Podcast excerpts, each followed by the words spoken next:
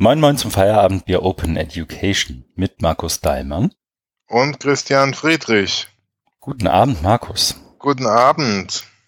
Es ist der 5. Dezember, um 18.56 Uhr startet die Aufzeichnung. Und wir haben was zu trinken. Ja, und ich habe heute mein, meine Tür noch gar nicht aufgemacht. Ich habe einen Adventskalender und habe noch heute gar nicht, das fällt mir eben, wo du sagst, 5. Dezember, Hm. muss ich nachher noch machen. Mhm. Hast du auch einen Adventskalender? Nein, ich bin Ah. froh, wenn das hier vorbei ist. Okay, dann gehe ich da jetzt nicht näher drauf ein. Das ist nett, ich danke. trinke ein Bayreuther Hell, Sehr gut. Ja. Prost. weil Augustina wird mir nicht mehr geliefert und deswegen Ja. bin ich dann umgestiegen. Ja, äh, das wäre doch mal was für ein Adventskalender, oder? So eine 24er Kiste Bier. Gibt's kennt mich ja. auch. Ja, also als Witz oder so, als Cartoon. Mhm. Bestimmt schon mehrfach passiert, ja. Ja, wo dann so, so ein Kasten einfach äh, hinhängt äh, an der Wand. Mhm. Und, so ein, es gibt auch so, das hatte ich auch mal vor Jahren, so ein Adventskalender mit Bierflaschen, Bier, also Bierspezialitätensorten. Ah, okay. Gibt's auch. Mhm. Ja. Ist bestimmt auch viel widerliches Zeug dabei dann, ne? Kommt drauf an, was man am Geschmack hat. Ne? Also, ich glaube jetzt nicht, dass ich so widerlich fand. Ah. Aber irgendwie überragend auch nicht, sonst wüsste ich, sonst könnte ich mich, glaube ich, besser erinnern. Mhm. Was trinkst du denn Gutes? Ich trinke, mir ist das Bier ausgegangen. Ich trinke einen Gin Tonic. Und ich bin ja gerade nicht so richtig gut zu Fuß. Das heißt, mal eben Bier kaufen ist nicht so einfach. Rewe Lieferdienst. Ja, aber unser Fahrstuhl ist auch kaputt. Das heißt, den muss man dann auch durch die Gegend scheuchen. Ich habe mich dagegen entschieden. Ich habe Okay. aber noch Gin und Tonic zu Hause gehabt und trinke Mhm. entsprechend einen Heidelberger Gin, weil es ja ein Bildungspodcast ist. Aha. Und Thomas Henry Tonic dazu. Ich glaube, das Mhm. mischt man eigentlich nicht, aber das war halt der Tonic, den ich da hatte. Hm. Ja. Muss das sehr gut gehen. Ja, leben und leben lassen. Ich setze mal die erste Marke und frage dich, ob du Feedback bekommen hast. Hm, nein. Also nicht, dass ich mich dran erinnern kann. Okay. Auch nicht beim OER-Festival? Das überrascht mich. Nee, OER-Festival. ne?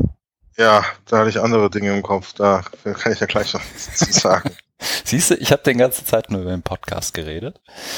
Ähm, nee, ich habe tatsächlich von, von verschiedenen Stellen Feedback gekriegt. Ich glaube, Matthias Andrasch und, und äh, was aber bei mir hängen geblieben ist, war Björn Levers mit dem Appell an uns beide. Macht noch Folgen vor Weihnachten und zwar möglichst viele, damit ich im Zug was zum Zuhören habe. Der hat irgendwie Ah, ja, sechs du- Stunden eine Strecke. Konsument. Genau, zwölf Stunden sollen wir jetzt noch voll machen, sagt er. Aha. Und ähm, ich wurde zwar nicht darum gebeten, es zu, an zu anonymisieren, aber von einer Stelle kam auch das Feedback, also ich habe es aus eigenen Stücken anonymisiert, ähm, weil von einer Stelle kam das Feedback, seit ich euch höre, lese ich praktisch nichts mehr. Achso, und da fürchtet man jetzt irgendwelche Repressalien, weil man weniger liest, Nee, ich wenn der glaube, Name jetzt öffentlich wird. nein, ich glaube, die wurden von der absendenden Feedbackstelle nichts befürchtet. Ich wollte das nur nicht einfach so rausposaunen. Hier, Lieschen Müller liest nichts mehr, seit sie uns hört, weil das ist ja dann irgendwie auch nicht nett. Also, war das autorisiertes Zitat? Wie, weiß ich gar nicht, habe ich nicht gefragt. Siehst du, deswegen halte ich es lieber anonym. Ja, dann ist doch alles gut. Mhm. Das ist sauber. Ja, Mhm, mhm. alles richtig gemacht. Ja. Erste Hürde übersprungen. Frage ich dich doch glatt, was wir zuletzt gemacht haben. Und ich glaube, dadurch, dass wir jetzt länger nicht aufgezeichnet haben, Ja, ich glaube schon fast drei Wochen, ne, echt? ist die Liste auch relativ lang. Ja, ich glaube, wann war denn das? 15. oder so. Ich guck mal nach. Erzähl du mal, was du gemacht hast. Ich suche mal das Das- Datum. 15. November. Mhm. Oder, ja. Das sind fast drei Wochen. Ah, stimmt. Mhm. Okay, dann, dann stimmt auch meine. Ich habe jetzt auch gerade in meinen Kalender geguckt. Dann müsste meine Liste auch einigermaßen stimmen. Also das erste war, dass wir zusammen beim Podcast Meetup in Hamburg waren. Mhm. Was ein sehr schöner Abend war, fand ich. Das war, ja, waren spannende Leute da, also bunt gemischt, das hat mir auch gut gefallen, von auch Leuten, die da hingekommen sind, gesagt haben, ich produziere gar keinen Podcast, sondern ich höre nur welche. Mhm. Oder die darüber geforscht haben, so wie dieser eine junge Mensch, der da gerade seine Bachelorarbeit schreibt, den wollte ich dann immer so ein bisschen überreden, was dazu erzählen. Da war es ein bisschen schüchtern. Er sagt, komm, jetzt hau mal raus. Ne? Das hat er dann auch gemacht nach dem dritten Versuch. Da ist er ein bisschen weich geworden oder ein bisschen offener geworden und ja, das klang, das klang echt, echt interessant. Und da hoffe ich, dass er beim nächsten Treffen, mehr davon erzählt. Haben wir ja schon so ein bisschen dazu verpflichtet, ein Referat zu halten. ja, genau. Du hast, du hast auch, glaube ich, äh, wie soll ich sagen? Ich glaube, du warst noch so in, in dem, in dem Schwung deiner, ähm, deiner Habilitation, wo du ihm letztendlich auch gesagt hast, so, akademisch können wir dir alles abnehmen, alles gut. Ja. Ähm, ich glaube, das hat ihn aber eher eingeschüchtert, als er mutig, ja, muss ich Stimmt, ich wollte sagen, dass, ich kümmere mich drum mhm. und wenn er will, dann geht es, aber stimmt, der, der hat es nicht so, der war ein bisschen irritiert. Ja, er wollte sich seine Meriten in der Wissenschaft noch verdienen, finde ich. Ja, ja. ja, nee, aber das war cool. Also ich fand es auch gut. Ich springe nur kurz, ähm, organisiert von Daniel Messner und Nele Heise. Ja. Ähm, das war, also war wirklich ein netter Abend. Ich fand es auch gut. Und mal so diese Community in Hamburg auch zu sehen, war irgendwie ja. interessant. Ja, mhm. Total. Dann war ich bei der Flensburg Winter School. Mhm. Äh, das wird veranstaltet vom Seminar für Medienbildung dort an der Uni, die wiederum äh, ein Projekt haben, Media Matters, wo es um Schulbildung, Medienbildung in der Schule geht. Und seit neuestem oder seit einem Jahr haben sie noch ein zweites Projekt, ähm, OER, Lörsch, irgendwas, ähm, also OER und Schleswig-Holstein steckt da drin. Mhm. Und die beiden wurden zusammengelegt, deswegen war dieses Jahr der Schwerpunkt auch OER.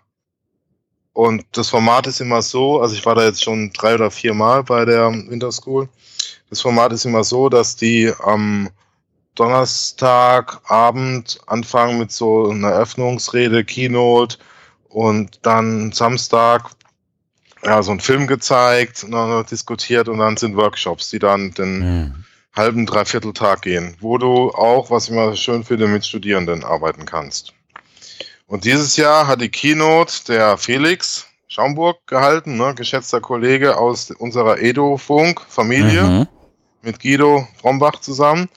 Es war sehr schön, den Felix da zu sehen, fand ich. Und ja, hat er auch gut gemacht. Also er hat, also sein Vortrag, er hat sich ein bisschen übernommen, muss man, muss man schon sagen, weil er hat so zwei, zwei Themen gehabt, die er versucht hat zu verschränken, nämlich einmal OER mhm. und einmal Schulkultur, Schulentwicklung, Schulgeschichte und hat halt versucht, das irgendwie zusammen. Und das war schon, war schon heftig. Also, ja. Und es gab aber eine kontroverse Diskussion dazu und also darum, denke ich, hat er alles richtig gemacht, weil er auch so ein bisschen provoziert hat und er hat halt so seine Lesart da, da gehabt und seine Thesen, die er provokant ver vertreten hat, das finde ich gut. So mhm. mache ich das ja auch. Ja, und dann, man muss halt nicht immer einer Meinung sein, ne? Also was er da, was er da von sich gegeben hat. Aber das ist ja nicht der Punkt. Also, beziehungsweise das ist ja genau der Punkt, dass man eben nicht immer einer Meinung ist. Ja. ja. Also das war, das war gut, weil da hast du, da hat man richtig gemerkt, dass die Leute da noch ein bisschen dran zu knappern haben und drauf rumzukauen haben. Dann gab es noch so ein nettes Beisammensein da in, an der Uni immer am Donnerstagabend so mit äh, Fingerfood und Trinken. Und dann waren am Samstag, dann haben sie dann, die, die arbeiten immer mit so einem Filmemacher zusammen, der da einen Film gezeigt dieses Jahr zu interne Evaluation in Schulen. Das war auch mehr so ein Kurzfilm, da ging nur so 20 Minuten, der hat auch schon längere Filme gemacht. Und dann ging's in die Workshops und da hatte ich mit zwei Mathematiklehrern einer war irgendwie Schulleiter in, an einem deutschen Gymnasium in Dänemark. Und da ging es um OER und äh, Mathematik. Mhm. Also so war der Titel. Tatsächlich ging es um was ganz anderes. Das war ganz spannend. Also wir haben uns am, äh, im Vorfeld so ein bisschen abgesprochen, äh, wie wir das aufziehen. Dann habe ich ihm so ein bisschen Impuls gegeben, OER und was es da an Projekten gibt und aktuell. Und mhm. dann die bisschen was zu Mathematik. Und dann haben wir die irgendwie auch mal so ein bisschen arbeiten lassen. Und dann haben die, und das der Raum, da gab es auch äh, so eine Sitzgruppe, so couchmäßig, und dann haben die, es war, das war ja eine kleine Gruppe, es waren nicht viele, die bei uns im Workshop waren, weil Mathematik eher abschreckt die Leute. Ne? Man konnte ja aus, was weiß ich, sechs, sieben, acht Workshops wählen und bei uns stand eben Mathematik drauf, deswegen hatten wir ja nicht so eine riesen, nicht so einen riesen Andrang. Aber nichtsdestotrotz. Die ich wäre sofort zu euch gekommen. Äh, Streber. Ja, das nichtsdestotrotz, ah, das dachte ich mir. Nichtsdestotrotz haben die Studierenden sich da auf die Couch gesetzt und irgendwann gemeint, ja, setzt euch doch dazu. Also zu uns Workshopgebern. Und dann ist so eine ganz interessante Diskussion um Lehrer, äh, mein, meine Vorstellung, wie ich als Lehrer arbeiten möchte in der Zukunft und äh, Bedeutung von Digitalisierung. Und da gab es eben so Meinungen, wie einer gesagt hat, für ihn ist der beste Unterricht ganz klar mit Buch, Papier und Stift. Diese, diese Geräte da. Da bleibt doch auch viel mehr bei hängen, wenn man das ja, alles liest. Ja, oder? War nicht oder auch, Kreide, die Tests sind doch auch viel besser. Kreide, Kreidetafel, ähm, hm. ich finde auch gut. Andere fanden das eher nicht so ähm, anschlussfähig, war, haben dann andere Meinungen geäußert. Aber ich fand es halt total erhellend für mich, weil ich ja auch nicht so oft die Gelegenheit habe, mit Studierenden da zusammen zu arbeiten. Deswegen war das, war das echt ganz gut. Mhm. Da haben wir, haben wir da noch ziemlich lange da an dem Thema. Also im OER ging es dann, also eigentlich war die Idee, dass man so eine Wunschliste nochmal macht. Also ich habe die ja mit OER, also das hat eigentlich auch ganz gut funktioniert, weil die waren immer so skeptisch und dann habe ich sie halt so ein bisschen dahin gekriegt, dass ich gesagt habe, ja, was ist denn, also habe ich zu einer Teilnehmerin gesagt, ja, was ist denn dein Ziel später als Lehrerin? Mhm. Ja, guten Unterricht. Ich sage, bingo. Und OER kann uns helfen, den Unterricht gut zu machen. OER ist ja kein Zweck an sich, kein Selbstzweck. Ne? Und habe versucht da, aber dann, dann, dann hat denen einfach das Wissen gefehlt. Das heißt, man hätte da noch mehr machen müssen, bis sie da mal so eine Einsicht bekommen hätten, um dann eben uns äh, so eine OER-Wunschliste zu geben. Okay. Deswegen haben wir das dann, ich habe ja das schon so vorbereitet auf dem Flipchart, habe dann noch so einen Tannenbaum hingemalt, ein paar Christraumkugeln und haben wir OER-Wunschliste, damit die uns das geben und für die, für die Weiterentwicklung, die wir da in Projekten haben. Aber das hat da, das sind die überhaupt nicht drauf eingegangen, aber was total okay ist, sondern es ging dann eher allgemein um das Thema Digitalisierung und Lehrer und also le le als Lehrer, als Lehrenden an der Schule zu arbeiten. Ja, ich glaube, das ist also vielleicht nur kurz. Ich finde, das ist auch dann, ähm, wie soll ich sagen, das fällt einem halt ab und zu mal schwer zu graben, gerade wenn man irgendwie von der dicken OER-Preisverleihung kommt oder sowas. Ja dass man sich immer noch in der Nische, einer Nische, einer Nische, einer Nische bewegt. Ne? Also so ja. Schule an sich ist jetzt schon nicht irgendwie das Thema, dass irgendwie Leute direkt irgendwie umhaut, auch mit Stahl will ich mal nicht drüber reden, Unterricht schon mal gar nicht. Digitalisierung im Unterricht nicht unbedingt. Und dann kommt noch einer mit irgendwie offenen Ressourcen. Da ja, richtig. hast halt echt nur noch, ja. Ja, ja genau. So war's. Mhm. Nische der Nische der Nische. Ganz genau. Okay. Ja. ja. Aber spannend, ja. Ja, war, war wirklich schön. Also erhellend, äh, bereichernd. Dann gab es abends nochmal so ein, so ein Essen dann in einem Lokal in Flensburg, wo dann so die ganzen Leute zusammenkommen aus Schleswig-Holstein, die Medienbildung machen, auch so, also so als Medienberater arbeiten und es hat immer sowas von Selbsthilfegruppe. Also ich kenne die Leute mittlerweile auch, mhm. also einigermaßen. Und das ist auch ganz witzig, weil man sieht sich dann nur einmal im Jahr, aber irgendwie erinnert man sich dann doch. Also ich habe da einige von vom letzten Jahr noch gesehen und da waren auch andere dabei aus, aus, aus OER-Projekten, die ich da auch kannte. Das, ja, da war so, so, eine, so, eine, so eine nette Gruppe dann zusammen. Und dann hast du halt immer, da wird halt ganz viel so über den Einsatz von Medien und die Hürden und so weiter, mhm. Politik und so, das ist schon spannend. Mhm. Aber ist natürlich auch wieder, wie du sagst, so ein totales Nischen, ne? Und so eine, so eigentlich so eine Selbsthilfegruppe ist das, ne? Ja, deswegen geht man ja genießt, dahin, weil da genau, die das genießt, ja, ja, genau, die das genießt und und dann war ja von von von von von diesem einen ähm, OER-Projekt, äh, was auch in Kaiserslautern angesiedelt ist, war eine Kollegin da. Das wusste ich gar nicht, aber die hat früher da auch in, in Flensburg oder da gearbeitet. Und da kannte mhm. die auch wiederum andere Leute und haben die da die Geschichten erzählt. Ah, wie war es denn damals und wie ist es denn heute und so.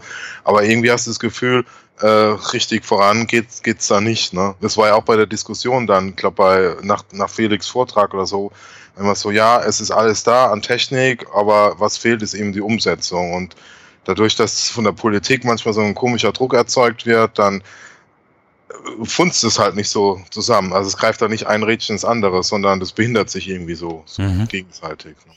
Ja, es fällt, als wenn alle durch die gleiche Tür gleichzeitig wollten und sich dann irgendwie ja, oder man macht die Türen dann irgendwie zu und will das gar nicht, weil die, die, die, die Medienbildung da machen wollen, die haben dann ähm, äh, erzählt, wie schwierig es ist dann mit der Politik, weil Politiker haben dann wieder ein anderes Interesse und ja, das, also es war schon sehr erhellend, da die ganzen ein Einblicke zu äh, erzählt zu bekommen, aber auch ernüchternd, weil, ja, oder frustrierend. Ne? Und das sind halt einige dabei, die haben halt schon einen richtigen ähm, äh, Enthusiasmus oder Ide also Riesenidealismus, ähnlich wie es bei OER ja auch in unserer Community mhm. ja auch ist. Ne? Mhm.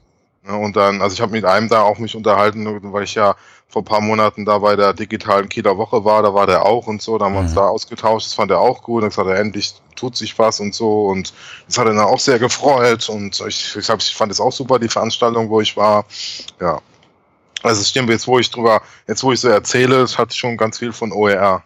Mhm. Und, ne, von den, von mhm. den, von den Geschichten. Obwohl, obwohl da jetzt bei denen wiederum in Flensburg OER gar keine Rolle gespielt hat. Ne? Sondern da geht es wirklich nur um den Einsatz zu Medien in der Schule. Hm. Ja. Hm. Genau. Okay. Ja. Das war das. Dann waren, waren wir beide ja bei der, beim OER Festival in mhm. Berlin. Drei Tage mhm. und drei Nächte. Ich habe äh, ich hab ja dazu auch schon äh, einen Blogbeitrag geschrieben, wo Stimmt, ich so ich auch, ja. meine, genau du auch, äh, wo ich so meine Gefühlslage artikuliert habe und auch so ein Stück weit Verarbeitung betrieben habe. Da nennt sich Blogs ja immer sehr gut dafür, ne? also dieses Rauslassen und die, äh, die Gefühle und die Gedanken, ja, weil einige Sachen mich da gestört haben, also zum Teil so interne Geschichten, andererseits eben, dass es, ähm, ja, fand ich eben ziemlich überfrachtet war. Dies, mhm. Dieses Mal mit, mit den ganzen parallelen Tracks und so. Nichtsdestotrotz gab es auch, gab's auch ein paar Highlights für mich äh, mit, mit, dem, mit der Session da mit Ingo zusammen, Ingo Blaze vom, von der OER-Infostelle. Das war richtig gut, also weil wir hatten da nochmal eine halbe Stunde länger Zeit bekommen, hatten da eine ganze Stunde und das hat richtig, hat, hat richtig gefunzt. Von, von, so, also wir haben da so einen Workshop gemacht und uns da was überlegt und es ging echt gut auf, sodass wir da auch eine Punktlandung hingekriegt haben und jetzt voller Energie sind und da weitermachen wollen. Das ist natürlich, mhm. aber ich das erst für nächstes Jahr steht es bei mir auf der Liste. Da muss ich ja noch einiges machen mit diesem, mit dieser Zeitschrift da, mit dem Special Issue und so. Und die ganzen, also da muss man irgendwie auch noch jetzt in die Nachbearbeitung gehen, aber vor, vor nächstem Jahr schaffe ich da echt nichts. Genau, mhm. also Blogpost ist ja da, das muss ich glaube ich jetzt nicht nochmal wiederholen, was ich da geschrieben habe. Nö, ich glaube, ich setze mal den Link. Ich bin gerade mal, ich wollte den eigentlich nur den Link einsammeln und äh, den in die Shownotes packen, dass, den, dass er dann auch davon da, also wenn das für dich okay ist, dass er da auftaucht. Ja, logisch, ich habe das nur selber vergessen. Da. Ja, ja, siehst aber ich helfe dir ja gerne aus. Ja, dankeschön. Nee, und ich habe parallel, ähm, aber vielleicht führt das für jetzt auch viel zu weit. Ich habe parallel, deswegen bin ich kurz hängen geblieben, ähm, mit einem Auge, während du gesprochen hast, äh, den Kommentar von Martina gesehen. Ja. Wo sie auch so ein Stück weit nochmal auf meinen Beitrag irgendwie referenziert, aber das muss ich mir auch nochmal angucken. Sorry, das sehe ich jetzt erst. Sollte Martina zuhören, greifen wir auf. Mm, okay. okay. Ja, OER-Tagung. Mhm. Dann war ich äh, in Heidelberg, in meiner Heimat, und hatte die große Ehre, zum ersten Mal, also ich glaube, mhm. das erste Mal einen Vortrag in meiner Heimat, also in der Kurpfalz zu halten bei der E-Law-Tagung. Ich dachte erst, es wird ganz furchtbar. Hm. Äh, irgendwie so verknöcherte Juristen. Aber so war es dann gar nicht. Es war an einer privaten Hochschule, der SRH-Hochschule. Das steht für. Mhm. Ah, jetzt habe ich den S, das S vergessen. Äh, Stiftung, jetzt fällt mir es wieder ein. Stiftung Rehabilitation Heidelberg. Die sind irgendwie nach dem Zweiten Weltkrieg gegründet worden, um äh, Kriegsversehrten mhm. zu, äh, die, sich darum zu kümmern äh, gesundheitlich, äh, physisch, aber auch psychisch oder beziehungsweise pädagogisch, indem sie Bildung angeboten haben. Mhm. Und denen geht es jetzt soweit ganz gut, weil die haben so einen schicken Campus und haben auch schöne neue Gebäude und in so einem waren wir dann und äh, da, na, also es war total anders da, wie ich erwartet hatte. Es war dann ja, so, so eine Art Seminarraum mit Möbeln von diesem Hersteller Steelcase, mhm. wo du dann so drauf rumrollen kannst und so. Ja, und dann ähm, war eben so, dass sie sich da vorgestellt haben von der Hochschule und es war schon ganz interessant mit dem kompetenzorientierten Ansatz, also es mhm. äh, Constructive Alignment und so und das versuchen die halt irgendwie durchzuziehen, weil die haben ja ganz andere Möglichkeiten. Das ist ja kleine Gruppen und so, kostet natürlich entsprechend auch was, irgendwie 500 Euro im Monat oder so für so einen Bachelor- oder Masterstudiengang und die bilden dann die Elite Deutschlands aus. Also jedenfalls dachten einige der Teilnehmerinnen, dass, dass sie das sind weil es gab dann, ähm, mhm. also den, den Eröffnungsvortrag hat dann der Christian Spannagel gehalten, der ja auch ein Heimspiel hatte. Also mhm. der arbeitet, der wohnt und arbeitet dort. Ich, ich komme ja nur daher. Er ist ja an der PA Heidelberg Professor für Mathematik und auch noch Prorektor. Den haben sie auch eingeladen und er hat dann eine Stunde was zu äh, Flip Classroom, Inverted Classroom erzählt. Und dann kam irgendwie, also das hat er gut gemacht, und dann kam irgendwann die Frage aus dem Publikum von so einer was weiß ich, mit Ende 20-Jährigen, ja, ob man das auch hier für, ähm, Führung, für Führungskräfte äh, einsetzen könnte, weil wir studieren ja hier irgendwas mit Leadership, äh, bla bla bla und mhm. wir sind ja hier die Elite. Also hat es nicht gesagt, aber so kam es rüber. Ne? Also wo ich auch gedacht habe, hallo, was ist das? Ne? Und also wegen Mitarbeiterführung und so, ne? Und es war halt so eine relativ junge Dame, die das da geäußert hat, ne? Und ja. Aber dann, das wurde auch wieder später aufgelöst, weil ich bin dann ähm, nach meinem, ich hatte dann auch noch einen Vortrag und dann war irgendwie Mittagspause. Mhm. Dann haben sie uns Referenten mitgenommen, aber die zwei anderen wollten nicht. Also ich war dann der Einzige. Bin dann auch mit der Gruppe da von, von Veranstaltern noch in die Mensa gegangen, äh, wo wo es dann eben, wo ich eingeladen war zum Essen und dann saßen wir zusammen und habe ich dann ich weiß nicht, wie, was war die, war irgendwie auch Pro, Prorektorin oder, oder sowas.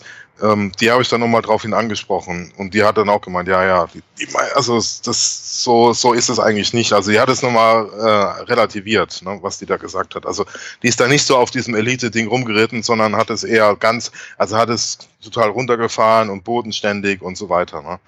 Ich muss auch doof fragen, also so mein, ich kenne mich mit sowas ja nicht so richtig aus und tapfe auch regelmäßig, glaube ich, ein Fettnäpfchen, ne? Aber die Leute, die ich kenne aus meiner Studienzeit, die irgendwie an eine private Hochschule geraten sind, die sind da immer hingeraten, weil sie es nicht in die eigentlichen Studiengänge geschafft haben.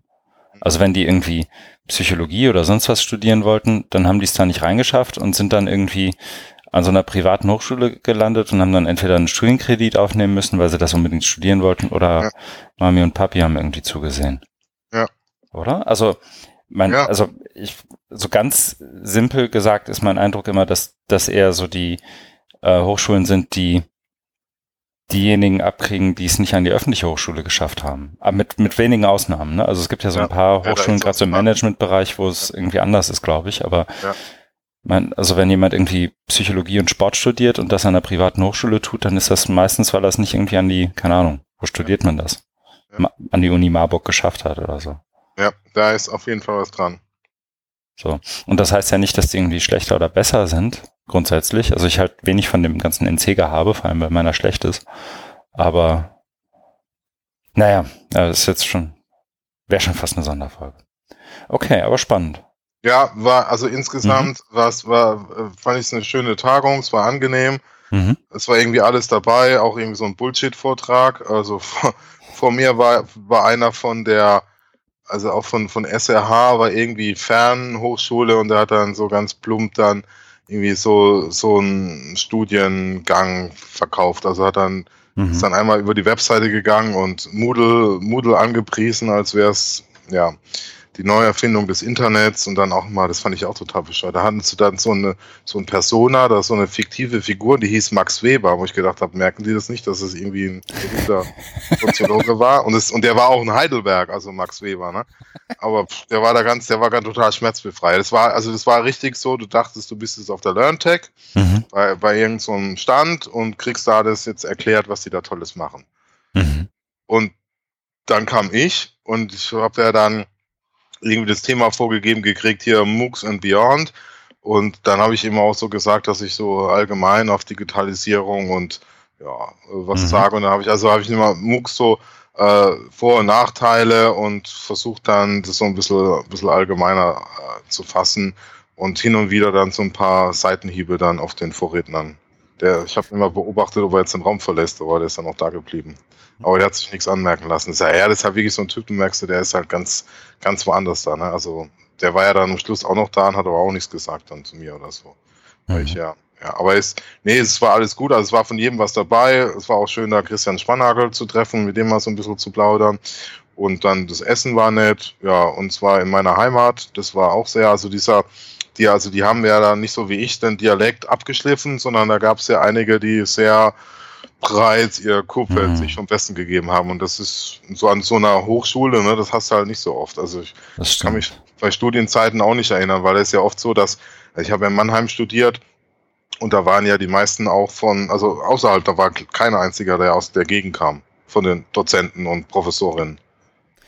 Ja. Und da war es eben so, dass, dass diese eine, mit der ich dann über diese, über diese eine Studentin gesprochen habe, die kam aus Weinheim, was eben auch so drei, drei Orte weiter ist. Mhm. Und das hast du halt sofort gehört, ne, vom, vom, sie ist halt da dann, dann hängen geblieben. und hat sich dann Dialekt nicht so abgeschliffen wie ich. Mhm. Ich weiß Aber nicht, ich war, bei diesem ein schönes Erlebnis. Ja, cool. Ich war, ich ich habe nur gerade überlegt, ich war bei diesem Bildungsgipfel, diesem Ach, wie, ja, wie ist Edu, das denn? Edu Action. Edu Action, genau. Ähm, war ich in, ja, in Mannheim und Heidelberg. Mhm. Da waren auch so ein paar dabei, die so aus der Gegend kamen. So, so. Ich glaube, es ging irgendwie um betriebliche Bildung und SAP oder so. Und da waren so ein paar ja. eben mit dem wirklich tief. Ja. Ja.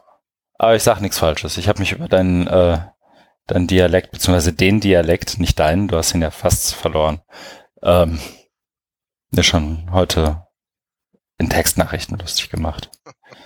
Meine Kammerpunkte sind verschossen. Ja, alles mhm. gut.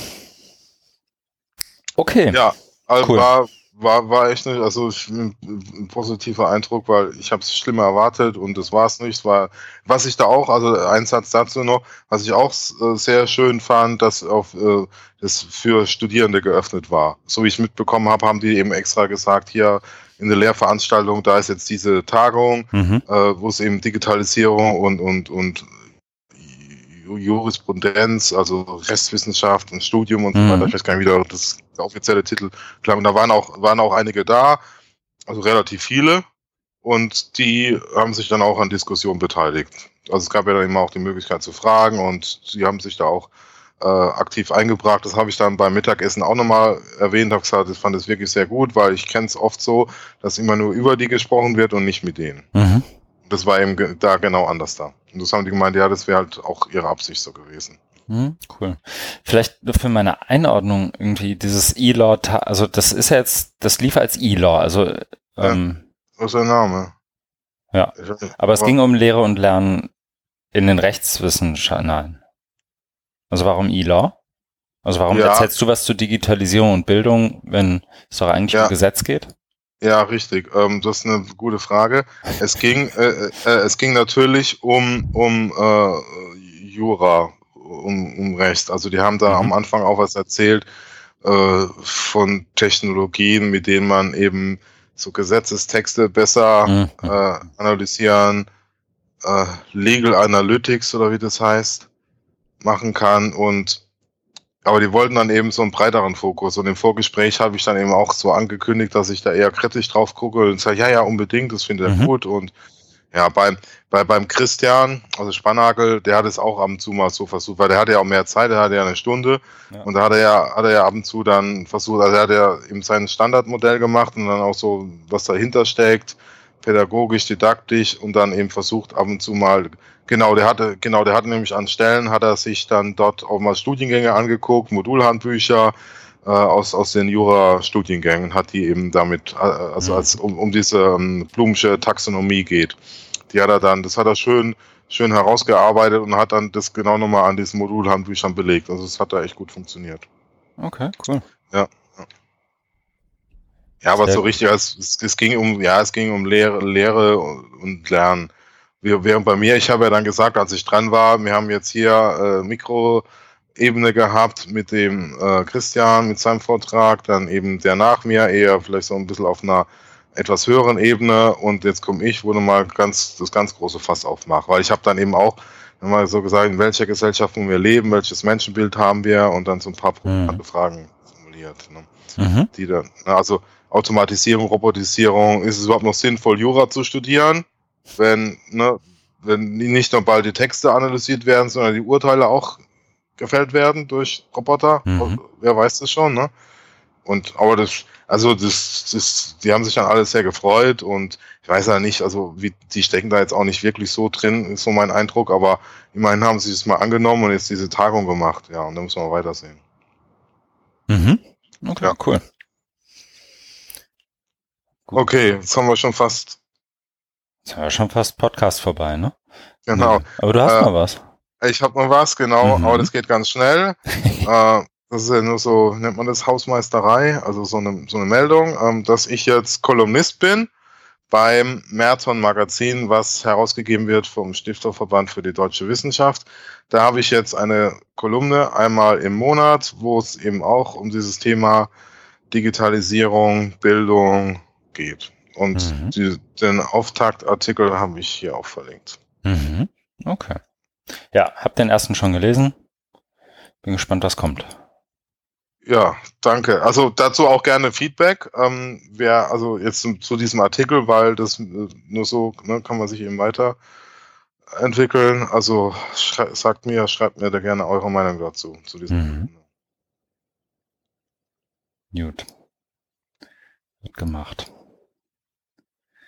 Okay. Dann stellt sich doch eigentlich die Frage, was ich so gemacht habe. Ja, ne? was hast du denn gemacht? Erzähl ja. uns doch mal aus deinem vollen Terminkalender und deinem reichen ja. Leben. Ähm, ja, ich war wie du beim Podcast Meetup. Da haben wir schon eigentlich alles zu gesagt. Ja. Ähm, ich habe, na, geschrieben habe ich schon viel früher, aber es ist jetzt veröffentlicht, Virtually Connecting in der Synergie beschrieben. Ähm, warum und wieso ich das wichtig finde und interessant. Und ich glaube, das, also, na, habe ich da eigentlich alles beschrieben. Feedback dazu jederzeit gerne. Es gibt ja diese, ich habe das ehrlich gesagt immer noch nicht ganz durchschaut. Ähm, diese, diese, ähm, ich glaube, na, so ganz hybrid ist ja nicht, aber die, die Art und Weise der Publikation, weil ich ja eigentlich gibt's ja so das Gesamt-PDF, das Gesamt-EPUB. Es gibt aber auch die einzelnen Beiträge nochmal als PDF als Download. Und ich habe jetzt mal verlinkt zu dem, wo man den einzelnen Beitrag zum, als PDF runterladen kann und ihn da auch kommentieren kann. Mhm. Aber na, ich freue mich über jeden Kommentar und wenn der zustande kommt, auch gerne. Ansonsten, ähm, ja, das nur im, wie hast du es gesagt? Im, Im Sinne der Hausmeisterei hier nur ja. kurz angemerkt. Ähm, ebenso, wobei das schon eher mit uns und unserem Thema irgendwie nochmal eher zusammenhängt, war ich Gast bei einem Podcast. Ich bin fremdgegangen. Ja, doppelt sogar. Doppelt, ja. Ja. Vor einem Bein kann Vertrag, man nicht stehen. Vertrag schon unterschrieben. Das ist jetzt die Abschiedsfolge hier. Ja. Die äh, Teaching in Higher Ed Lunte gerochen. Zahlt mir? Ich weiß nicht. Was sagt man denn da? Ähm, Mehr Fame. Mehr Fame.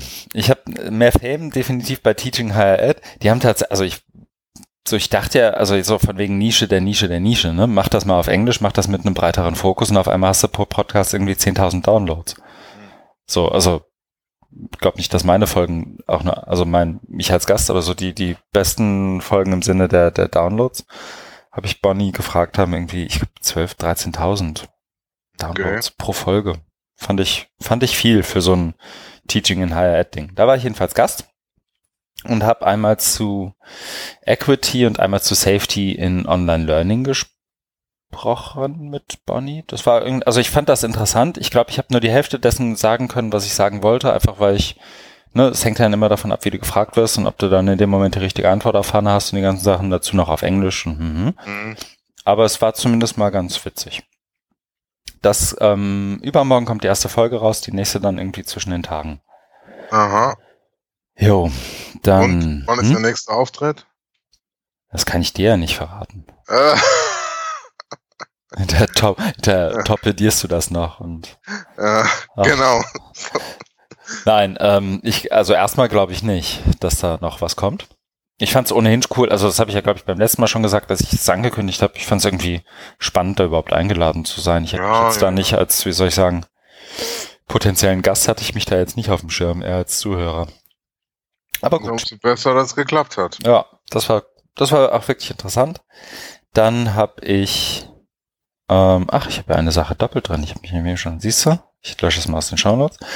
Ähm, na, war ich auch wie du beim OER Festival, hatte glaube ich, nicht so viel zu tun wie du. Ähm, hatte das eine Panel zu Jubiliana, das lief auch soweit, glaube ich, ganz gut. Da hatten wir dich ja auch mal für eingeplant, das hat dann ja nicht geklappt, aber ich reibe gar nicht mehr Salz in die Wunde. Ähm, das lief aber echt ganz gut. Das war, glaube ich, also wir haben es, glaube ich, geschafft, nicht zu speziell zu werden, aber dennoch unterhaltsam. Ähm, der Lightning Talk, das war ja relativ spontan, dass äh, wir den nicht zu zweit hatten. Da bin ich mich ein bisschen, wie hat's, ich glaube Oliver Tucker hat's gesagt, ist auch bezeichnend, dass ich einen Lightning Talk halte, wo man ja wirklich fünf Minuten über etwas reden muss. Und dann ist äh, das, worüber wir reden, der Podcast, in dem wir jetzt, ich gucke gerade mal auf die Uhr, in Minute 35 immer noch da, im ersten Kapitel sozusagen sind. Und ähm, dann ist es irgendwie auch bezeichnend, dass ich da irgendwie in Zeitprobleme komme. Ich habe nämlich nicht wirklich üben können, sozusagen auch diese fünf Minuten zu treffen. Das muss man ja schon machen. Sprich, ich habe bei vier Minuten 15 gemerkt, dass ich noch irgendwie fünf Slides und acht Punkte vor mir habe, die ich eigentlich machen will. Ähm, mehr zu dem Ganzen dann natürlich in dem Recording, sobald das veröffentlicht wird. Ich glaube, das soll irgendwann mal veröffentlicht werden. Ja, aufgezeichnet sind sie ja dann. Genau. Und das war das. Virtually Connecting hatten wir drei Folgen, dazu habe ich auch den Link hier reingehauen. Das war ganz spannend, fand ich, weil es irgendwie auch, ich weiß nicht, hast du mal in ein, zwei Sachen reingeschnuppert? Hast du schon ja, Zeit? Ja, mit Martin Lindner, was du mir mhm. empfohlen hast, habe ich gemacht. So, das war, also ich fand, das waren Unterhaltungen, die auch nochmal ein bisschen anders waren als so die Kaffeepause. Also ich sage ja immer, Virtually Connecting ist wie die Kaffeepause, nur mit Leuten, die nicht da sind und halt in einem Hangout. Ähm, so ein bisschen stimmt das ja auch, aber es war schon nochmal anders. Mhm. Ähm, aber ich fand's gut. Also es hat auch meine, wie soll ich sagen, das ist ja einer meiner Punkte für Virtually Connecting immer, dass auch die eigene Erfahrung bei einer Konferenz, selbst wenn man da ist, irgendwie bereichert. Mhm. Und das hat es. Ja, das habe ich gar nicht erwähnt in dem Blogpost, den ich geschrieben habe. Geile Überleitung. Gerade fest. ähm, ich habe einen Blogpost geschrieben dazu, wie ich das da so fand beim OER Festival und ich fand's gut.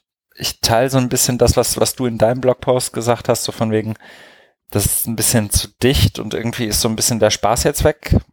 Jein. Also ging mir nicht so, aber ich war auch nicht so eingebunden wie du. Ich glaube, den Punkt hatten wir auch schon in Person mal. Ja, ja. Ähm, aber ich weiß, ich glaube, ich weiß, was du meinst und ich glaube, was halt sich bei diesem Ding gezeigt hat bei dem, dem Großen und vielleicht ist das auch ein Stück weit die Ursache dessen, was, was du so empfindest, war so mein Eindruck zumindest.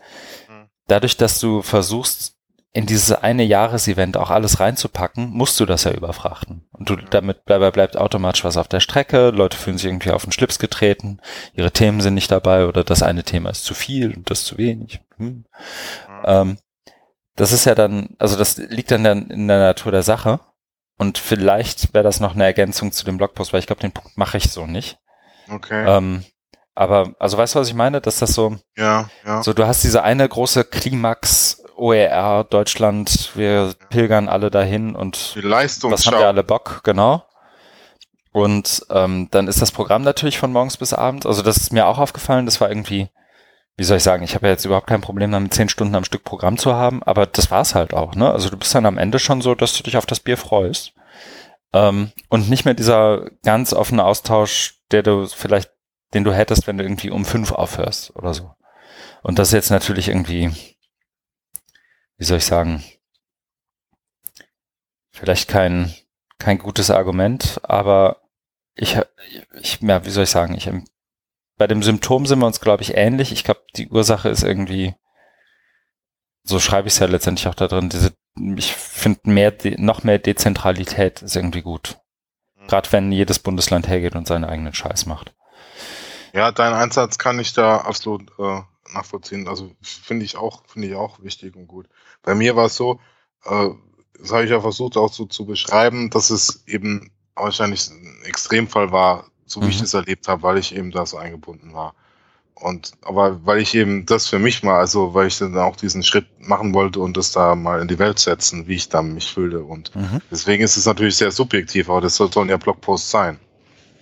Genau, und das, und ich finde das auch, auch gut und wertvoll. Ich wollte es halt insofern nur noch mal, weil ich war ja in Anführungszeichen normaler Teilnehmer, ne? Also ich hatte irgendwie meine, so ganz normal vielleicht nicht, weil ich irgendwie zwei Sessions hatte, aber fast jeder hatte da ja irgendwas. Ne? Ja. Ähm, und das ist ja dann auch so ein bisschen, vielleicht ist auch das Teil des Symptoms, ne? Also wir reden ja immer wieder darüber, wie geil das ist, Teilgeber zu sein und dies und das zu tun. Wenn du aber irgendwie dreimal am Tag irgendwie was machst, dann hast du halt auch nicht mehr so den Kopf, den anderen zuzuhören und dann machen halt alle nur noch ihren Scheiß, hören sich aber nicht mehr gegenseitig zu. Ja, genau. Und ich wollte ja, ähm, also das reden wir schon wieder über OER Festival, aber das ist aber ich wollte ähm, neu, also neue Sachen da auch ausprobieren oder mitgestalten, wie jetzt eben diesen Science Track zu, ähm, zu moderieren, dass es, dass es irgendwie funktioniert, also dass die Leute sich da wohlfühlen mhm. und dass es einigermaßen gut rüberkommt. Da hatte ich voll Bock drauf. Aber dann ist eben so der Druck auch entstanden, da noch möglichst viele eigene andere Beiträge zu machen. Mit, äh, das hatten wir dann mit den Projekten mhm. Oder mit dem, wo ich dann auch Lust drauf hatte, mit den äh, Podien zu Ljubljana Action Plan. Aber da habe ich mich dann einfach übernommen. Mhm. Und das war, das war dann, das war dann auch nicht mehr ähm, einzuhalten. Und dann ist halt bei mir komplett der Spaß weggegangen. Deswegen habe ich ja auch bei beim Barcamp-Teil auch keine Session angeboten, weil ich also überhaupt äh, keinen Kopf dafür hatte oder mir überhaupt nichts eingefallen ist, wo ich gedacht habe, das ist jetzt darauf, darauf hatte ich Bock. So umgekehrt war ich, wo, wo ich vor ein paar Wochen beim Edo-Camp war, da habe ich ja bei jeder Sessionplanung eine Session angeboten. Da war ich ja mhm. richtig der Session-Junkie, so war ja schon mein Ruf, ne? Weil da war, da war ich halt entspannt, da war ich frei, da war die ganze Orga lief ja, lief ja bei dem mhm. Edu, äh, bei Educamp-Leuten, die haben das auch gut gemacht. Und da war ich so wie du, ähm, einfacher Teilnehmer und total mhm. entspannt. Deswegen hatte ich auch richtig Bock, mich da einzubringen. Jetzt war es genau umgekehrt, das war ich da voll in dieses, in dieses Orga-Zeug und, und dann noch mit Moderation und so eingebunden. Das, da, ne, deswegen war ich dann eher angespannt als locker. Ja, klar. Das, und, also, und dann auch noch abends dann Awardverleihung, wo ich dann auch noch auf die Bühne äh, mit, mit, mitgegangen bin. Ist ja alles schön und gut. Ich will das auch in keinster Weise jetzt in Abrede stellen. Nur es war, oh, war, eine, war auch zu viel. Ich habe ja dann eben auch so ein Parallelprogramm gestartet mit der OER-WG, so als Rückzugsort, so als Safe Heaven oder so, Garten Eden, äh, um ne, einfach, ja, einfach ist vielleicht jetzt übertrieben, aber wirklich so einen Rückzugsort zu, zu bekommen. Und das hat mir, also nicht nur mir, sondern den zwei Kompagnons da auch, äh, denke ich, sehr gut getan. Mhm. Weil man sich da mal rausziehen konnte. Ne? Und sonst hast du ja immer nur so ein, so ein Hotel, und gehst dann vielleicht nur einen trinken und hängst dann in deinem Hotelzimmer rum. Und da war eben dann richtig so WG-Leben. Und ich habe allgemein schon auch manch, also irgendwann reicht bei mir bei Konferenzen. Das war neulich bei beim HFD auch so. Da hatten die äh, diesen diesen Netzwerktag im, im September, wo dann eben auch da war äh, von neun losging und dann hatten sie noch eine Abendveranstaltung mit Kiron. Ich glaube, du warst ja da mhm. auch, oder? Ja, und dann ähm, habe ich, ich habe es nicht mehr ausgehalten da in diesem Quadriga-Forum. Ich, ich, ich kriege jetzt echt den, den absoluten Lagerkoller. Deswegen habe ich dann ein paar Leute organisiert und gesagt, komm, lass uns da in Augustiner. Das ist nur um die Ecke, aber raus da. Ne? Ich halte das, ich, ich halte das echt nicht aus. Und dann sind wir dann noch beim Augustiner gesessen und haben da noch Bier getrunken. Ne? Das ist ja nicht so, dass ich dann nicht mit den Leuten reden will. Also ich will auch nicht im Hotelzimmer äh, dann rumhängen, aber ich halte es dann bei diesen, bei diesen Veranstaltungsorten dann einfach nicht mehr aus. Und so war es ja da auch, ne? wenn du dann abends, das war ein super schönes Gelände und, und Pfefferberg jetzt da in Berlin, ne? mit dem Theater und so, alles super, aber ich, irgendwann reicht mir es.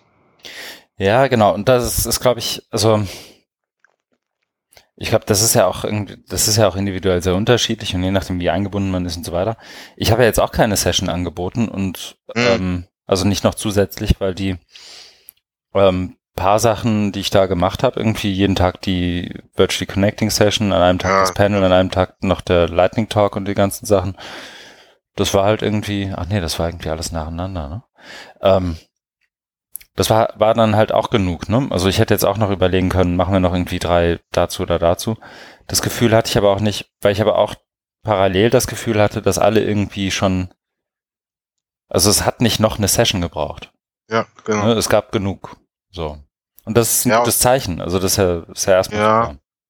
Ja, auf der einen Seite ist es ein gutes Zeichen, auf der anderen Seite ist es dann vielleicht eben zu vollgestopft, dass man eben da zu fokussiert ist und es fehlt dann so ein bisschen die, die Lockerheit oder mal so einfach nichts tun, um dann auf neue Ideen zu kommen, die ja immer wichtig sind, weil es geht ja darum, OER voranzubringen und da muss man vielleicht mal outside the box denken irgendwie und dann muss man vielleicht erstmal ein bisschen runterkommen und dann neue Ideen zu bekommen. Da ist ja alles so, total durchgetaktet, choreografiert, ne, mit diesem fließenden Übergang vom mhm. Camp zum Fachforum und dann Grußworte und Keynote und hast du nicht gesehen, ne? Und Panels und Sessions, der kommt mhm. mir überhaupt nicht mehr zum Durchatmen, ne? Genau, aber das musst du ja machen, ne? Also wenn das ja. irgendwie der, ja. wie heißt der Fisterer, war ja den ganzen Tag da.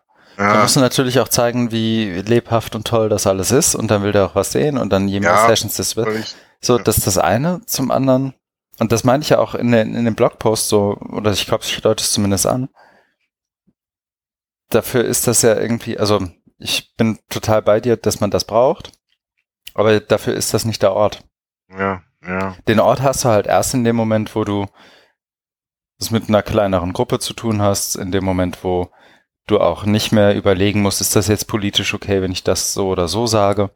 So, also wenn du so, wenn du mal so, so, wie soll ich sagen, was Neues überlegen oder den nächsten Schritt oder was auch immer, dann tust du das ja in irgendeiner Art von, wie soll ich sagen, Safe Space. Mhm. Ne? Und das tust du ja nicht in dem Moment, wo, also ich habe das ja in ein, zwei Sessions, ich weiß gar nicht, da warst du, glaube ich, nicht dabei. Es ging um Infrastruktur für OER und irgendwie die Plattform, die andere Plattformen aggregiert wurde, vorgestellt. Und ich habe gesagt, naja, jetzt bauen wir hier eine Plattform, um andere Plattformen abzuschaffen und bauen das Internet nach. Und, hm. und das war einerseits von manchen wurde das irgendwie, wie soll ich sagen, als willkommene Provokation aufgenommen und weitergedacht, so ja, wir verstehen, wo du hin willst und mhm. aber wiederum andere in dem Raum und das auch völlig, völlig zu Recht haben sich, glaube ich, dadurch mehr oder weniger angegriffen gefühlt, einfach weil die diejenigen sind, die diese Plattformen bauen. Mhm. Und natürlich ist das dann nicht der Ort, in dem ich erstens irgendwie eine, eine super neue Idee äh, rausbringe, weil das im Zweifel ja auch irgendwie zumindest in der Selbstwahrnehmung die, die Leute ja, nicht angreift, aber zumindest in Frage stellt. So, ne, also so und in dem Moment, wo du diese ganze Community auf einen Ra in einen Raum sperrst und sagst so, und ihr müsst jetzt aber alle das gleiche Denken machen, tun und wollen, wird's halt schwierig, weil du hast ja inzwischen, und das ist ja gut, in diesem ganzen OER-Ding in Deutschland irgendwie drei, vier, fünf Strömungen. Ja. Ne, und manchmal treten die sich halt auf die Füße. Ja, was ja gut ist, es muss ja auch so sein, ne? mhm. dass man eben diese Kritik, so wie es du hattest, äußern kann. Dafür brauchst du ja auch diesen äh, Safe Space äh, Rahmen. Mhm. Genau, aber das, aber wie soll ich sagen, zu was Konstruktiven wird er halt erst so richtig in dem Moment, wo du wieder zu deinem, ähm, wie soll ich sagen, zu deinem kleineren Raum gehst und dann irgendwie drüber nachdenkst, was können wir denn jetzt daraus machen? Das passiert ja nicht in dem Raum, wo 200 Leute drin sitzen und alle ihre politischen Interessen durchsetzen wollen. Naja, Nee, ich verstehe schon. Die Ausrichtung war eben eine andere. Mhm. Fachforum. Ja. Ja, jetzt haben wir auch schon. Ja, ja das, weil es ja noch so frisch ist, ist es ja auch gerechtfertigt dazu. Ja. Ich habe ja eh nicht so viel gelesen von diesen, von dieser Leseliste. Darum dachte ich, wir reden mehr über das, was wir gemacht haben. Ja, finde ich auch gut. Das ist ja auch Teil, wie soll ich sagen, Teil der Idee.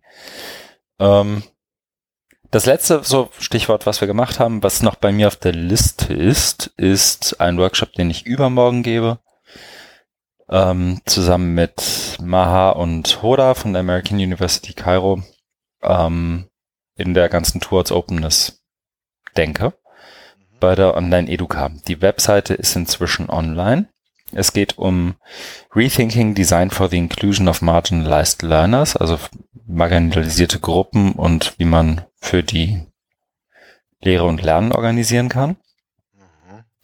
Und ähm, also es, wie soll ich sagen, das ist jetzt so ein bisschen Selbstlobhudelei, aber was wirklich gut geklappt hat bei dem Workshop ist die Provokation. Wir machen das bei Towards Openness bisher immer so, dass wir Provokationen haben und die dann sozusagen versuchen, in was Produktives laufen zu lassen. Die passen wirklich gut zusammen. Also ich habe es ja eben schon im Vorgespräch gesagt, mhm. wenn man zehn Minuten mal investieren möchte, das ist tatsächlich irgendwie ganz spannend. So, wir haben einmal Mary Helder Akongo, die ist äh, Mitinitiatorin von Simba Women in Uganda. Ähm, das ist eine Organisation, die versucht irgendwie mit Technologie Frauen in Uganda zu Entrepreneurship irgendwie zu, wie sagt man denn, befähigen, ist alles so sehr Entwicklungszusammenarbeitssprech, ne? Aber sowas halt. Dann haben wir Sherry Spielitz, die ganz praktisch als Sportlehrerin erklärt, wie sie Lernende marginalisieren würde.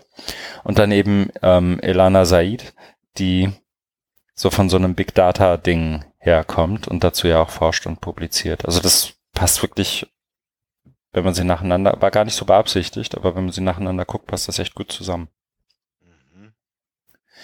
Ja, das mache ich. Ähm, daran kann man auch gerne online teilnehmen. Ich hoffe, ich veröffentliche das alles noch vorher. Das heißt, wenn man ganz schnell zuhört beim Podcast hören, dann ist die Seite nicht nur noch online, sondern vielleicht kann man sich auch noch virtuell dazu anmelden. Wir haben auch so eine Art virtuellen Track eingeführt bei dem Workshop. Ja. Oh, ist doch gut. Und das habe ich vorbereitet so die letzten Tage.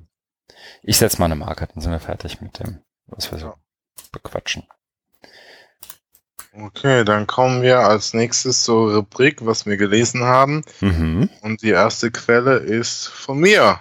Wer soll es, wer hätte es gedacht? Mal nicht von dir. So ist es. Was hast du Äh, denn da, Herr Das Daimer? ist was sehr Dr. D. akademisch, das ist was sehr akademisches. Mhm. Bitte nicht erschrecken, aber ähm, du hast ja schon deine Bedenken gehabt im Vorgespräch. Nichtsdestotrotz, wenn wir es jetzt besprechen, also es ist ein, ein äh, Bericht, ein ja, Report, der da heißt Digitale Lerninfrastrukturen an Hochschulen, systematisches Review zu den Rahmenbedingungen für das Lehren und Lernen mit Medien an deutschen Hochschulen von Sabina, Sabrina Brenzel und Sandra Hofhös Mhm. ist jetzt äh, ganz ja, relativ frisch noch und ist aus als eine Publikation, die entstanden ist im Rahmen des Forschungsverbundprojektes U in Klammer R, also U oder Your Study, Ja. eigensinniges Studieren im digitalen Zeitalter, gefördert vom BMBF. In, in, in dieser Förderlinie digitale Hochschulbildung, was vom März 17 bis Februar 2020 läuft, also drei Jahre. Mhm. Und ich bin da jetzt äh, drauf gestoßen worden, weil ich mich da mal bei Twitter erkundigt habe, ob jemand Studien kennt zu Mediennutzungsgewohnheiten von Studierenden. Und darauf, also ist mir das zugespielt worden. Und ähm, ja, es ist, wir hatten es ja im Vorgespräch schon, es ist ähm, unabhängig vom Inhalt ein Lehrbeispiel, wie in der akademischen Welt über so Themen wie Digitalisierung geschrieben, gedacht und geschrieben und gedacht wird, finde ich. Also es ist halt so ganz Ja. klassisch aufgebaut, ne, mit, mit, mit eben Forschungsfragen, Literatur, also sehr an Review, deswegen haben sie ganz viel Literatur da aufgearbeitet. Aber was mir eben so fehlt, was wir dann meistens in den äh, Blogposts haben, die wir besprechen, gerade aus dem angloamerikanischen Bereich, ist jetzt eben so eine deutlichere Positionierung, ein prägnantere Thesen und irgendwie aktivere, also aktivere Bearbeitung des Themas. Also damit meine ich, dass es nicht einfach so wie hier so als Forschungsgegenstand betrachtet und bearbeitet, sondern Mhm. auch als politisches Thema. Das wäre was mit uns macht und in dem wir uns ja dann auch einmischen sollten. Und dann hast du ja einen ganz, an, ganz anderen Duktus, ne? Also sei es jetzt im Blogpost oder sei es in den Provokationen, die du gerade erwähnt hast für den, Mhm. für den Workshop bei der Online-Educa. Ne? Da hast du ja ein ganz anderes Herangehen. Und ja, ich, meine Hoffnung oder was meine Hoffnung oder meine Vorstellung ist ja auch so, dass die Wissenschaft sich da so ein bisschen einbringen muss, aber da bin ich ja schon bei der DGFE-Tagung Universität 4.0 vor ein paar Wochen in Berlin bitter enttäuscht worden. Und ja, also da hatte ich die, die Damen, die das hier jetzt geschrieben haben, eben auch kennengelernt und das, also da schon so einen Eindruck gewonnen und das ist hier bestätigt es nochmal. Also das ist eher nicht so, wie ich mir es vorstelle, dass man eben auch ähm, eher so aktiv ist oder akt, also, also wie, wie so ein Aktivist, eine Aktivistin, sondern dass man das eben so als, als Projekt bearbeitet. Ne? Da hat man, man muss sich ja zeigen als ähm, Professorin, muss För- Fördergelder einwerben und dann, also die machen, also ich will denen jetzt natürlich nichts unterstellen, die machen ja das auch, weil sie da Bock drauf haben, weil sie Interesse haben. Ne? Also Sandra Hofhös oder Mandy äh, Schiefner-Roos. Mhm. Das schätze ich ja auch an denen. Aber gleichzeitig merkt man halt, ähm, dass die ja in so einer, in so einer Mühle da drin sind. Ne? Also in so einer akademischen Verwertungsmühle. Also es war bei der Tagung extrem deutlich. Äh, danach beim Essen auch, weil da war ich bei denen mit am Tisch und habe so die Gespräche mitbekommen. Da haben sie auch über das Projekt erzählt und jetzt eben, jetzt eben dieses Review. Und ich, ähm, Stichwort Lobhudelei, also ich versuche aber ein Stück weiter auch auszubrechen. Ne? Deswegen suche ich mir dann auch andere Publikationsorte wie jetzt dieses Magazin Merton, um das so ein bisschen anders schreiben zu können, weil das ist einfach nicht so, wo ich denke, da ist, das steckt einfach mehr dahinter oder ist, ist das Thema ist viel zu wichtig und viel zu groß, als, als dass man das hier so, so, so abarbeitet, weil da sind ja schon ganz gute Punkte drin, aber insgesamt ist es dann doch eher, mh, ja, wie soll ich sagen, nicht uninspiriert, aber es, ja, es könnte gern ein bisschen provokanter sein. Hm. Also ich weiß, ich habe dich auch im Vorgespräch, also ich habe mir das angeguckt, du hast das ja in die Shownotes getan und ich habe ja. äh, gestern Abend, heute Morgen reingeguckt und habe mal so die Links durchgeschaut, so ähm, wie man das so macht und habe halt gesehen, dass du das, das PDF, das hier jetzt ist, irgendwie verlinkt hast ähm, und habe dann immer wieder so so in die Kapitel reingelesen und habe gemerkt, so so dieses alte Klischee von, von, wie soll ich sagen, das alte Wissenschaftsklischee. Jemand schreibt etwas auf, das eigentlich so oder so ähnlich schon alle vorher wussten. Ne? Und das ist, glaube ich, gar nicht so, weil ähm, ich bin mir relativ sicher, dass da irgendwie so eine, na, wie du sagst, also so, es ist halt eine mehr oder weniger aus, aus der Disziplin, aus der die beiden kommen, ganzheitliche Betrachtung, was es so an Infrastruktur für digitales Lernen an Hochschulen gibt. Ne? Also mit genau dem Rahmen. Mhm. Irgendwie, du merkst, da hat einer vier oder fünf Pfeiler eingeschlagen und dann irgendwie das Netz darüber gespannt und gesagt, so, und das sieben wir jetzt alles aus. Mhm. Und das ist ja auch gut irgendwie, ne? Also das ist ja dann so, wie soll ich sagen, jeder Bereich braucht ja so sein Standardwerk, wo man sich drauf bezieht, aber vor vier Jahren hat doch da in dem Ding gestanden, dass sich Lernmanagementsysteme auch an Hochschulen durchgesetzt haben und das in den letzten fünf Jahren, weil, hm, ne? Ähm, aber mehr irgendwie auch nicht. Also ich, so, so die, für mich persönlich ist das so ein bisschen wie das, was früher irgendwie das, meine Eltern hatten früher dieses DTV-Lexikon. Das kennst du bestimmt, ne? Noch. Mhm. Dieses, ich glaube, das waren so 24 Bände oder 20 Bände irgendwie von A mhm. bis B und, mhm. und das hat wirklich so einen kompletten Meter irgendwie im Regal eingenommen. Mhm. Ähm, wie so, so der Brockhaus, der, den gab's so ja auch, aber das DTV war irgendwie so das, ich glaube, Deutsche Taschenbuchverlag war irgendwie so die mein Gefühl war immer, dass das so die, die Schmalspur-Variante des Brockhaus war. War irgendwie ein bisschen billiger, aber da sind ja früher noch Hausierer durch die Gegend gezogen, Vertreter und haben dann irgendwie in irgendwelchen Sonderaktionen diese Dinger verkauft. Und mein Gefühl ist, aber das, also meine persönliche Nutzung, das ist ja das, wovon ich ausgehen kann, ist, genau das ist das Äquivalent davon. Da hat jemand irgendwie 70 Seiten, 60 Seiten als PDF online gestellt und das ist jetzt mein neues, das, das lade ich mir vielleicht runter oder ich weiß Bookmark es irgendwie und weiß, wo es ist. Aber ich gucke da höchstens mal rein, um irgendwie, weiß gar nicht, selbst dafür vielleicht gar nicht, aber so, ich würde da höchstens reingucken, wenn ich irgendwie in Anführungszeichen was nachschlagen möchte. Mhm. Weil ich weiß, ja. die beiden haben das mit Sicherheit irgendwie gut gemacht. Die haben irgendwie versucht, verschiedene Perspektiven zu beleuchten und guck mal, da ist was. So. Und alles, was irgendwie mehr oder weniger gerade relevant ist, so im Laufe Jahr 2017, wird da wahrscheinlich irgendwie drin vorkommen. Aber in drei Jahren ist es auch veraltet und man kann es nicht ändern, weil es ist einfach ein PDF, das da zum Download rumliegt. Ja, so als Nachschlagewerk ist es, ist es auf jeden Fall gedacht, äh, dass, dass, dass es eben da die Literatur aufarbeitet. Und da, da, komm, da kommst du halt schnell an Grenzen, dass du eben mhm. da nicht weiter, weiter drüber hinweggehen kannst. Aber deswegen wollte ich es ja hier auch reinpacken, mhm. um das so als, als Ressource, ne, wo man mal reingucken kann und das Material dann benutzen kann, um damit seine, seine eigenen Texte oder Gedanken zu bereichern, erweitern. Mhm. Nee, wo ich aber. Wissenschaft. Wie soll ich sagen, was mir gerade noch einfällt, was ich vielleicht noch so in einem kurzen, was du ja auch gesagt hast, so von, wie soll ich sagen, dieses Ding ist ja gleichzeitig, du hast es nicht so genannt, aber das ist ja so ein bisschen der Versuch, unpolitisch zu sein, ne? Äh, ja. Also so, du hast es, glaube ich, anders gesagt, so im Sinne von sich positionieren, das macht ja auch was mit uns und das ist ja irgendwie ein Feld, was nicht irgendwie, ne, also ja. wie und nichts ist es neutral, natürlich nicht. Genau.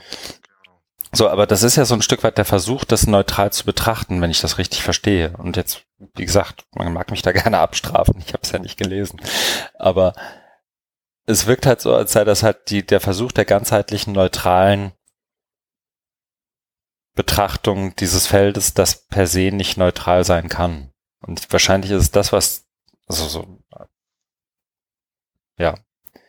Und das, ich weiß gar nicht, ist das, macht, macht man heute noch so, ne? Ist, ist ja wahrscheinlich auch gut und richtig so. Ja, du brauchst ja so eher nüchtern sachliche Beschreibung äh, um, um eben das Material da zusammenzustellen und auch nicht dann irgendwie in Verdacht zu geraten, du hast ja jetzt gewisse politische Interessen, auch politische Interessen meine ich ja eben so aus Sicht der Bildungswissenschaft, dass man da eben auf äh, so eine kritische Lesart hat mhm. und äh, die, die dann eben auch äh, offen oder, oder die, also die man benutzt, um, um dann dieses Material anders da aufzubereiten, als, als dass es hier ist. Aber ja, vielleicht tun wir denen auch Unrecht und die haben das ganz anders gemeint, da können sie sich gerne nochmal bei uns melden und wir werden es dann entsprechend klarstellen. Ja, ja, also das, das ohnehin gerne. So, ich glaube, ich weiß gar nicht, ob so, ich glaube, ich fand das, also ich habe jetzt nicht versucht, zumindest, also ich habe versucht, mich sehr zusammenzureißen, weil ich ja grundsätzlich gut finde, dass es dafür Gelder gibt. Erstens, ich finde zweitens gut, dass das ähm, jemand wie wie ähm, ich kenne jetzt von den beiden persönlich nur, nur Sandra Hofus, jemand wie, wie Sandra macht und nicht jemand, der irgendwie kurz vor Pension irgendwie mal eben noch was zusammenschraubt und dann ist das irgendwie nicht aktuell oder so. Das finde ich alles gut. Also hier sind Quellen aus 2017 drin. Das ist ja so für, und hier sind auch Quellen von irgendwie 1987 drin. Also das wirkt schon sehr, da hat sich einer echt Gedanken gemacht. Also ich scroll hier wirklich nur so durch. Was ich, ich glaube, ich störe mich am meisten an dem Format, ehrlich gesagt. Ja. Also ich störe mich daran und das ist wahrscheinlich irgendwie Förderbedingungen oder sonst was. Da sind 66, 66 Seiten PDF. Liest kein Mensch. Ja, lädt man halt irgendwo. Genau, die, die URL sagt bp-content slash uploads, da habe ich schon auf zu lesen. Hm. Ne? Und das kannst du halt, und das ist, ich habe gerade mal nachgeguckt, äh, immerhin CC by ich glaube NCSA. Das heißt, es gibt zumindest eine theoretische Möglichkeit, das irgendwie weiter zu bearbeiten, aber dafür musst du jetzt erstmal aus dem PDF wieder irgendwas machen, womit du arbeiten kannst, ne? Mhm. So, und das, vielleicht kommt da noch was, aber das finde ich halt, das ist das eigentliche Drama. Ja, es ist schon schade, weil, wie du sagst, es liest dann keiner und das ist, deswegen habe ich es ja auch hier reingebracht mit der Hoffnung, dass es mhm. noch gelesen wird. okay. Ja. Ja, ich glaube, man merkt jetzt schon an der Art und Weise, wie wir drüber reden, so richtig glücklich äh, sind wir damit nicht oder so richtig damit mhm. umgehen können wir auch nicht. Ne? Also das war ja auch von mir der mhm. Versuch, mhm. das mal so einzugeben und darüber zu reden, aber so richtig ergiebig ist es jetzt nicht. Aber dann ist es eben auch ein Ergebnis. Also ja, ist ja jetzt auch nicht zu sehr ins Negative. Uns wird ja immer vorgeworfen, wir wären zu negativ. Also aus bestimmten Kreisen heraus höre ich immer wieder, äh, wir sind so negativ. Wer sagt denn sowas? Ja, das kannst du dir auch denken, wer das sagt. da gibt es ja so ein paar Spezialisten, die uns das gerne unterstellen. Ja, ja, ich habe das, also ich habe das auch wieder gehört. Ich habe da auch länger ähm, mit jemandem drüber gesprochen. Also da habe ich wirklich nicht, also so, das war eine Unterhaltung, das war kein Feedback. Ähm, mich auch länger, deswegen auch hier nicht namentlich erwähnt. So, wo das auch erst so kam und also vielleicht das auch nochmal so als, als, ich habe jetzt die Marke schon gesetzt, aber vielleicht so als, als, wie soll ich sagen, nochmal Hausmeisterei. Ich spreche nichts ins Internet, was ich nicht auch in einem Raum mit den jeweiligen Personen sagen würde. Ja, und weiß, gilt für mich. Eben. Und das ist, ähm, man, ich glaube, der einzige Unterschied ist, dass man uns jetzt irgendwie seit eineinhalb Jahren vorhalten kann, guck mal, vor drei Monaten habt ihr das gesagt. Das ist der einzige Unterschied. Das finde ich aber gut. Ja. Ähm, nee, und also in diesem Gespräch ging es eben auch darum, ihr, ihr, seid in ein, zwei Folgen irgendwie übers Ziel hinaus und so weiter. Und da habe ich nochmal kurz drüber nachgedacht, wozu wir da gesprochen haben. Und ähm, ich habe meine Antwort war, naja, wenn wir, wenn das dein Eindruck war, dann musst du vielleicht den Kram nochmal lesen, weil es war wirklich schlecht. Und dann reden wir halt auch so drüber. Aber gut, äh, ich bin schon wieder. Mein Gin Tonic ist halb leer, man merkt's. Ja. Ah. Dann machen wir aber weiter mit der nächsten mhm. Quelle. Die ist von Audrey Waters, ihre jährliche Zusammenfassung, jährliche Review.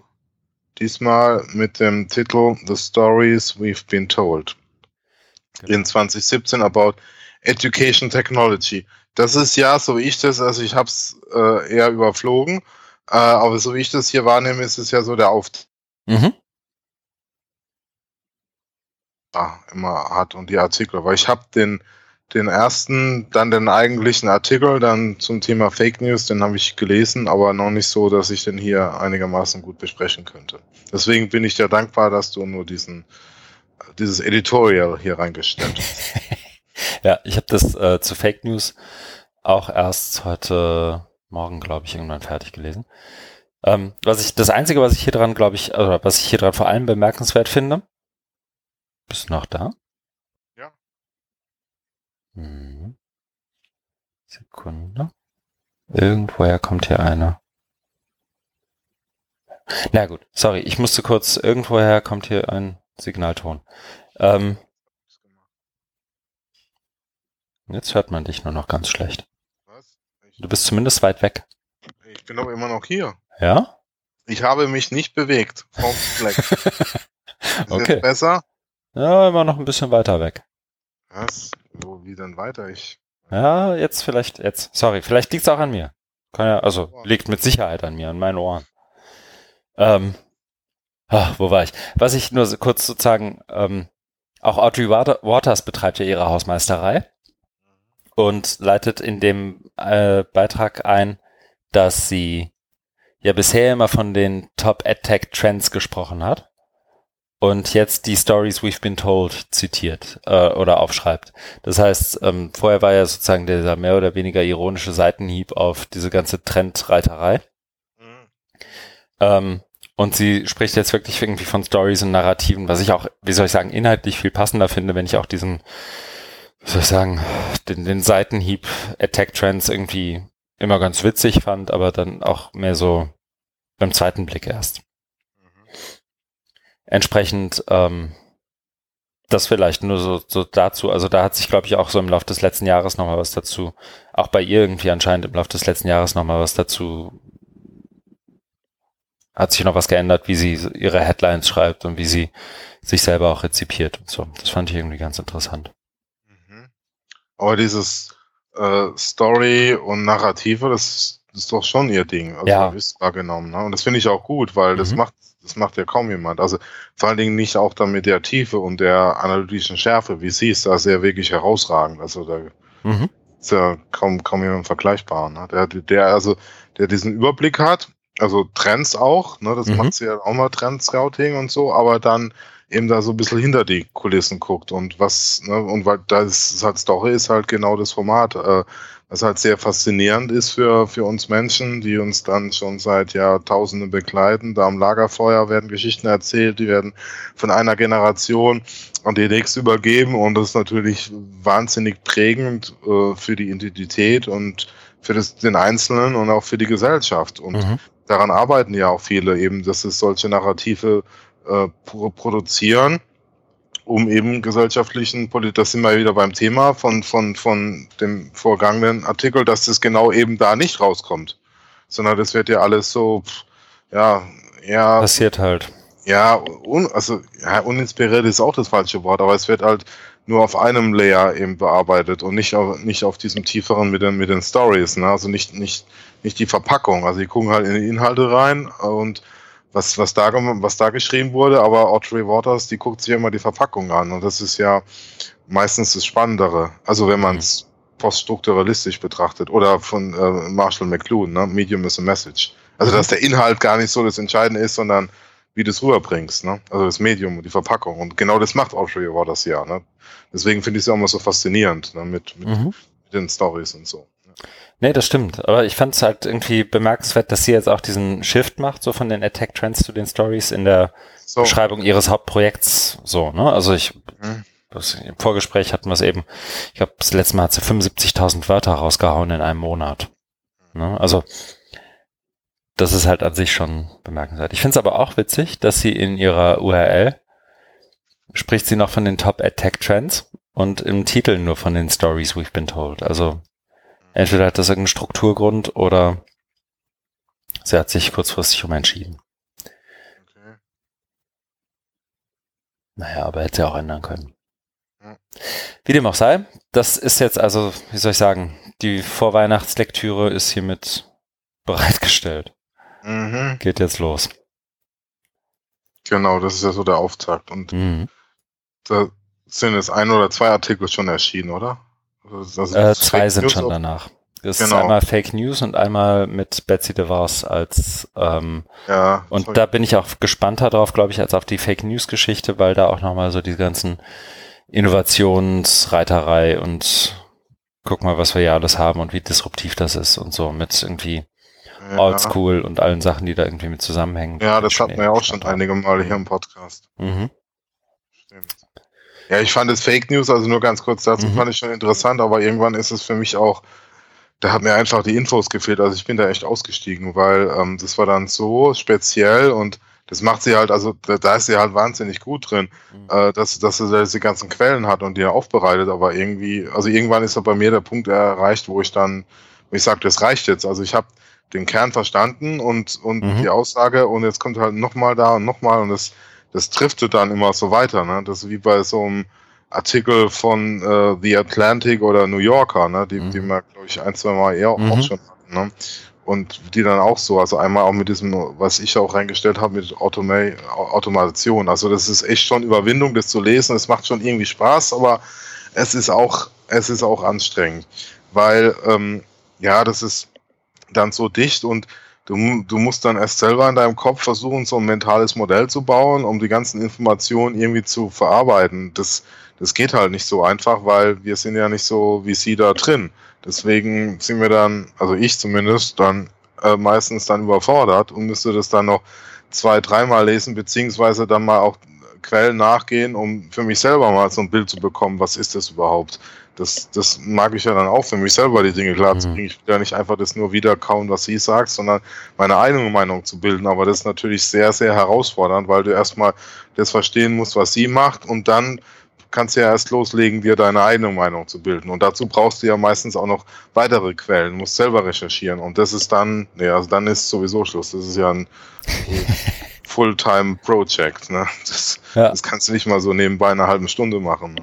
Nee, es ist da immer das und ich glaube, wie soll ich sagen, für, für mich, für dich wahrscheinlich auch, kommt irgendwie die Schwierigkeit immer da hinzu, dass das, was sie macht, ja einerseits, und das sagt sie auch selbstkritisch hin und wieder mal, dass das, was sie macht, zwar in gewissen Teilen, wie soll ich sagen, einen universellen Anspruch hat, also so, wie soll ich sagen, globalen, eine globale Bedeutung oder Erscheinung ist, aber ganz oft dann ja so Sachen wie ähm, dass das amerikanische Bildungssystem stimmt ähm, auf das sie sich ja dann auch oft bezieht, ne, mit irgendwie Betsy DeVos und dann was macht der Staat, was macht der State, was macht irgendwie das, der Congress, was macht der Senate, was macht der Secretary und wie geht das jetzt da und wer hat jetzt hier wen und hm und so allein diese ganzen Sektionen in ihrem Newsletter zu was passiert auf dem Campus. Dazu muss man ja immer noch mal wissen, dass so ein Campus eines Colleges in, Nord, in, in den USA ein Raum ist, in den die Polizei zum Beispiel normalerweise nicht eindringen darf. Ja. Ne? Wenn du das nicht weißt und du das liest, was sie da schreibt, dann ja.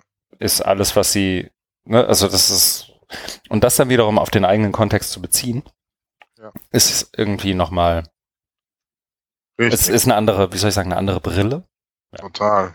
Ja, das kommt noch hinzu. Also das ist ein ganz anderer also genau, das ist die, die Herausforderung. Also einerseits, wie du sagst, ist es für einen globalen Anspruch, andererseits eben von einer ganz speziellen Brille ähm, geschrieben. Mhm. Und das zu dechiffrieren und, und oder zu, zu kontextualisieren, das ist ja wahnsinnig anspruchsvoll, finde ich. Weil da musst du dich ja mit dem ganzen amerikanischen System äh, auseinandersetzen und wer macht das schon? Also ich habe das damals, als dieser MOOC-Hype losging, so ein bisschen, weil da gab es halt eine Meldung nach der anderen und das ist halt von USA so ein bisschen mitbekommen, was wie es da abgeht. Oder auch mit OER und, und David Wiley und, und Kosten und Textbücher und so. Aber das war's dann schon. Ne? Und da gibt's dann noch hundert andere äh, Themen, die da diskutiert werden, die bei uns hier überhaupt keine Rolle spielen und die auch kaum an uns herankommen. Hm. Also da kann man sich natürlich irgendwie schon mit beschäftigen, aber du findest ja kaum jemanden, der mit dem du darüber reden kannst, weil wir hier unsere eigene Kontext und unsere eigene Kultur haben. Hm.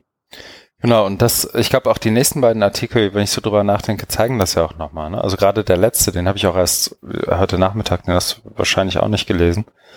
Ähm, Wie denn auch? Eben, den, der kam ganz. So, ja, ja, ja, das ist ja ganz besonders. Ganz perfide. Das ist ja nee. ganz besonders fies. Ich würde es auch nur, also das ist da, da muss, den musst du nicht mal gelesen haben. Aber was ich nur sagen will, ist, ähm, die beiden nächsten Artikel zeigen das, glaube ich, auch nochmal, dass ganz viele, der, dass du halt ein Stück weit das System in den USA kennen musst, wenn du verstehen willst, wie sich die Trends und Entwicklungen da auswirken könnten auf das, was hier so passiert und andersrum. Mhm. Und ähm, das ist, glaube ich, wirklich, also ich, ich würde trotzdem versuchen, irgendwie da, wo es Sinn macht, ähm, so ein, zwei von den Audrey Waters Geschichten irgendwie rauszupicken und könnte mir vorstellen, dass das Betsy DeVos Thema sogar eins ist, was man hierhin übertragen kann. Ja, man ähm, muss eben selektiv ein bisschen rangehen. Also mhm. man kann nicht das eins zu eins, glaube ich, so durchgehen, sondern man muss gucken, was von dem für uns relevant ist. Genau. Insofern setze ich hier mal die Marke, aber das taucht bestimmt nochmal im Dezember auf. Der nächste Artikel ist von Jim Groom. Der ist von mir, ne? Hast du da reingeguckt? Ja. Soll ich einfach mal loslegen? Ja, ich habe reingeguckt. Das ist ja so eine Art Lobhudelei an Steven Downs. genau. Ähm, Mit Recht, weil ich habe ja Steven Downslow in der letzten oder vorletzten mhm. Folge auch ziemlich abgefeiert. Also und jetzt hat Jim Groom das gleiche gemacht. Genau. Also, so war mein Eindruck. Er hat so ein bisschen sein Revival, obwohl er nie weg war. Ne? Ja, aber äh, ja. fand ich gut. Ehre wem Ehre gebührt. Also. Mhm. Ja. Der Beitrag von Jim Groom heißt Containing the Future of OER vom 1. Dezember. Und er bezieht sich auf einen Talk, den Stephen Downs gegeben hat mit dem Titel Applications, Algorithms and Data, Open Educational Resources and the Next Generation of Virtual Learning. Und was ich ja dann, also was ich dazu, wie soll ich sagen, Klammer auf, Klammer zu, was ich dazu noch interessant finde, ist, dass so Steven Downs ist ja, wie soll ich sagen, vom Äußeren her schon eine, so, eine beeindruckende Erscheinung. Was ich immer witzig finde, ist, der, dieser Talk hier ist gehalten in Hammamet in Tunesien. Ja. Der kommt halt auch echt rum, ne? Ja, das ist in der ganzen Welt und zeichnet ah. dann, zeichnet sich immer auf und mhm. ja. Jedenfalls. Marke, ja. Nee, eben, genau. Und das macht er auf so, so eine ganz eigentümliche Weise auch, ne? Ab und zu taucht, dann, taucht im Twitter-Stream dann ja irgendwie mal ein Link zu irgendeinem Flickr-Bild auf, wo er ein Selbstporträt mit irgendeiner Blume macht oder so. Ähm, also das kommt dann ja auch noch dazu, diese Nerdiness. Jedenfalls ähm, ist es letztendlich nur so, und ähm, da sind in dem Beitrag, den Jim Groom schreibt, sind auch schon wiederum so viele Links, dass man den, glaube ich, kaum sinnvoll besprechen kann ohne ihn zu lesen oder gelesen zu haben. Aber es geht ein Stück weit darum, dass, und das ist ja auch ein Thema, das sich so durch 2017 immer wieder zog, gerade bei Jim Groom, diese ganze, das ganze Thema Next Generation Digital Learning Environment. Ne? Wir hatten es ja auch beim OER-Festival ein Stück weit mit Anne Zobel mal und so. Also nicht wir im Podcast, sondern einfach bei, es tauchte da immer ja, wieder auf. Ja dass sich Leute darüber Gedanken machen, was müssen wir denn jetzt bauen, damit das hier alles mal funktioniert. Und das ist ja woanders genauso. Und wenn man sich dafür grundsätzlich interessiert, was man denn bauen könnte, sollte, dürfte oder eben auch nicht, um OER irgendwie zu, oder OER ist auch viel zu, viel zu eng, aber eigentlich geht es hier erstmal noch um OER, insofern kann man ruhig dabei bleiben, ähm, zu fördern, in die Breite, wie auch immer. Ähm, dann ist, sind das irgendwie gute Startpunkte, weil es sind ein paar Links drin zu ähm, so 2015er Geschichten von Javier Atenas, Leo Havemann, Open Data ist OER, verschiedene Initiativen, Web-Applikationen äh, Web von irgendwie Codeband, Jupyter Notebooks und, und all solchen Sachen, bis zu so Sachen, die dann eher, wie soll ich sagen, am anderen Ende des Spektrums sind von irgendwie Grant Potter und, und den Leuten in British Columbia, die irgendwie diese ganzen, ihre Plots bauen und ein paar andere Sachen und andere Infrastruktur auch bauen, um irgendwie offene Bildungsformate und ja, das letztendlich zu ermöglichen. Und das fasst ja hier echt gut zusammen, deswegen ist das überhaupt auch erst hier drin gelandet, weil das halt nochmal ein echt guter Startpunkt dafür ist. Mhm. Und was ich dazu noch spannend fand, war, ab und zu passiert es dann ja mal, dass die Kommentare besser sind als der Artikel selbst. Ja. Und ich habe dann ähm, beim Reingucken nochmal heute auch gemerkt, dass da auch wieder ein paar Kommentare sind, weil Jim Gloom auch die Frage stellt, wen habe ich denn jetzt vergessen? Und Grant Potter antwortet einerseits, da kommt jetzt ein ganzer Haufen mit Brian Mathers, Brian Lamb, Tennis Morgan 2018. Das ist also was, also da freue ich mich jetzt schon drauf. Und dazu kommt dann noch einer wie, ähm, na, wie heißt er noch? Pat Lockley. Mhm. Ähm, mit seinem witzigen Pinguin-Avatar ja. von, von dem Pagodi oder wie auch immer man es ausspricht. Ähm, das ist einem, der macht ja vor allem so, so WordPress-Troubleshooting-Geschichten. Ähm, der dann eben im Kommentar auch nochmal sagt, und das fand ich irgendwie, fand ich witzig, ähm, Evidence for OER Reuse is pretty rare. Also stimmt ja auch, OER-Nachnutzung passiert praktisch nicht. Genau. Also ist es doch eigentlich, und das ist ja so ein bisschen Pat Lockeys ähm, Punkt, immer zu Repositories und einem weiteren. Aber wenn doch die Nachnutzung eh nicht passiert, warum bauen wir dann immer wieder Repositories und Infrastruktur, die das ermöglicht? Sollten wir uns nicht eher darauf konzentrieren, Infrastruktur zu bauen, die es ermöglicht, OER zu bauen? Weil das ist ja das offensichtlich das, wo die Nutzer sind, sozusagen. Und okay. dazu. Hm? Ja, okay, genau. Ne? Also so im Sinne von, ähm, niemand benutzt den Kram von anderen, alle wollen ihren eigenen Kram produzieren und den gerne auch unter CC-Lizenz irgendwie bereitstellen, aber niemand benutzt das ähm, oder niemand verwendet anderer Leute Sachen. Also warum überhaupt Infrastrukturen bauen, die das können oder ermöglichen? Warum nicht ähm, Infrastrukturen bauen, die noch bessere ähm, Tools zur Erstellung sind? Und Stephen Downs kommt dann dazu, auch mit irgendwie in einem Satz, Evidence for OER reuse is scarce, um, but evidence for code and media reuse abounds, which suggests that current approaches to OER are at fault, not the concept of reuse itself. Also OER-Nachnutzung ist kaum zu sehen, ähm, aber bei Code und anderen Medien ist das anders. Und damit müssen wir uns eigentlich über das System OER nicht Gedanken machen von einer infrastrukturellen Perspektive her, ähm, sondern das Konzept Nachnutzung von OER an sich ist noch nicht das, wo wir sein wollen. Also die Idee davon, wie Nachnutzung passiert und wie wir die ermöglichen, ist noch nicht fertig. Deswegen brauchen wir, deswegen funktioniert es halt jetzt noch nicht. Mhm. Weil es ja in anderen Bereichen funktioniert. So Downs. Kann sein. Ich, also ich habe ja, da im Moment. Interessanter, äh, interessanter Gedanke auf jeden mhm. Fall. Also ich find, fand beide gut und ich würde so spontan, wenn du mir die irgendwie nach drei Bier vorhältst, würde ich sagen, hat er recht, hat er auch recht. Mhm. So, und schließt sich, glaube ich, nicht aus. Aber ist ein spannendes Thema, weil das ja so ein bisschen so der, der, also das, ich habe das Gefühl, bei OER ist der heilige Gral irgendwie diese Nachnutzungsszenarien. Nicht habe ich nicht das Gefühl, aber das ist irgendwie, das ist das, was ja, irgendwie noch fehlt. Das ist, ja. Ne? Also ja, ja. ich frage mich immer, wenn Leute was, also das passiert ja sogar irgendwie den, den geilen Hochglanzgeschichten. Ne? Also so, wenn du dir EduLabs anguckst, so, und da waren ja alle total begeistert beim OER Festival. Guck mal, wie geil das aussieht und wie schön das ist und was die alles machen und hm, hm. hm. Aber dass das wer nachnutzt, sehe ich nicht. Ich auch nicht. So, und das ist aus meiner Sicht auch fein. Erstmal, aber wäre schon schön wenn. Aber irgendwie passiert's nicht. Ja. Und ja. Das so provokante Gedanken sind da auf jeden Fall schon, schon gut und gehen in die richtige Richtung. Ja, wenn da jemand eine Idee zu hat, gerne her. Aber ich glaube, wir setzen eine Marke, oder? Ich glaube auch, das lassen wir jetzt mal so stehen und kommen zum letzten Artikel, den du erst vor zehn Minuten hier reingepostet hast, ohne mir, mir auch nur die Chance zu geben zu lesen. Deswegen würde ich dich bitten, jetzt den Artikel für uns in wenigen kurzen Sätzen zusammenzufassen. Und ich muss auch dazu sagen, normalerweise würde ich dir ja immer so ein Heads up, hier lies das mal noch schnell und hm, mm. ist total unnötig. Weil, mm. also du kannst das ruhig hinterher nochmal lesen und schadet bestimmt auch nicht. Das Einzige, also andersrum. Es geht um einen Artikel aus Inside Higher Ed von Lindsay McKenzie. Von heute, deswegen auch, ich habe mir heute erst gesehen, wirklich heute Nachmittag, mit dem Titel A Cengage oder Cengage Buffet.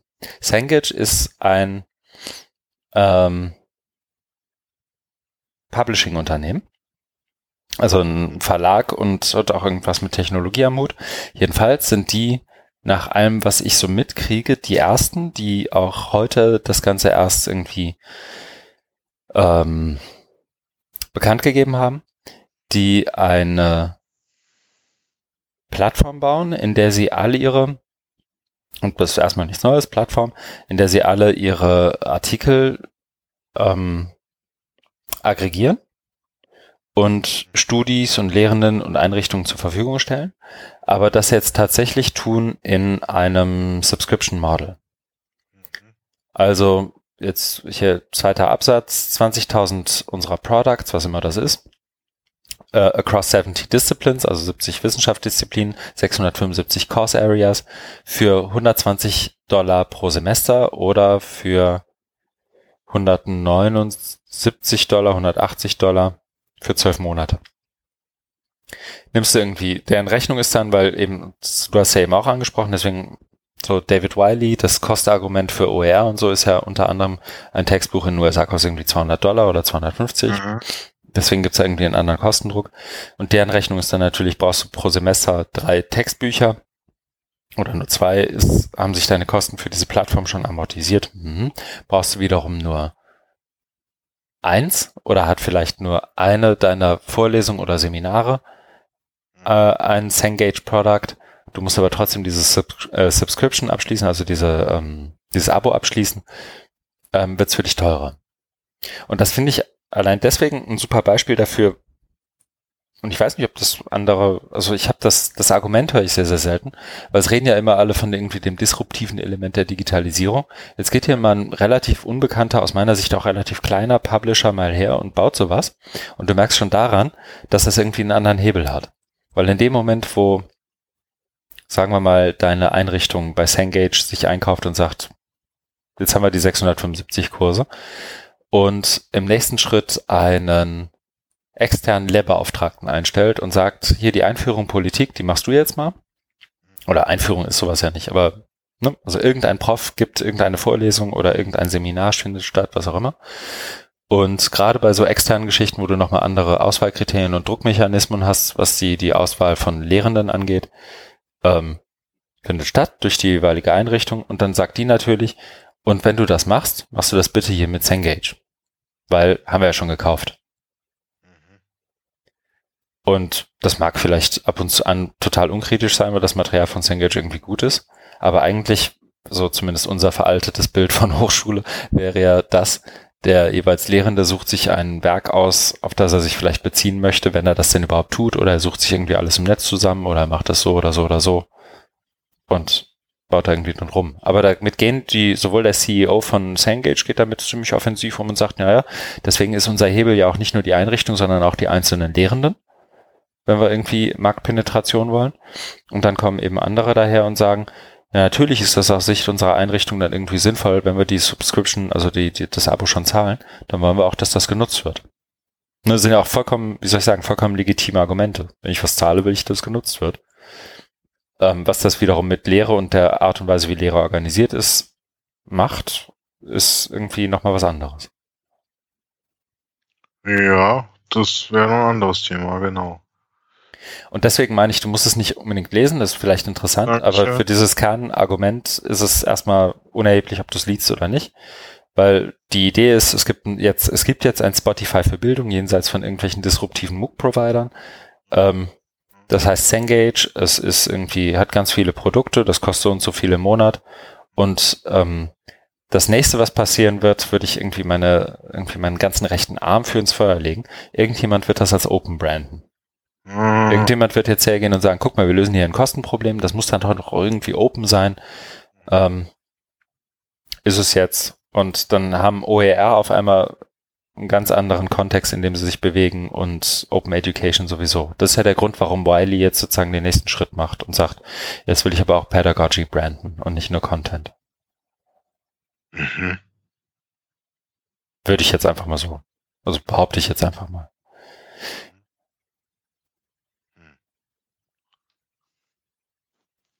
Ja, muss man behalten. Ich kann da jetzt auch nichts mhm. mehr dazu sagen, weil das ja ein ganz eigenes. Also ich bin da bin da jetzt gar nicht so drin wie du.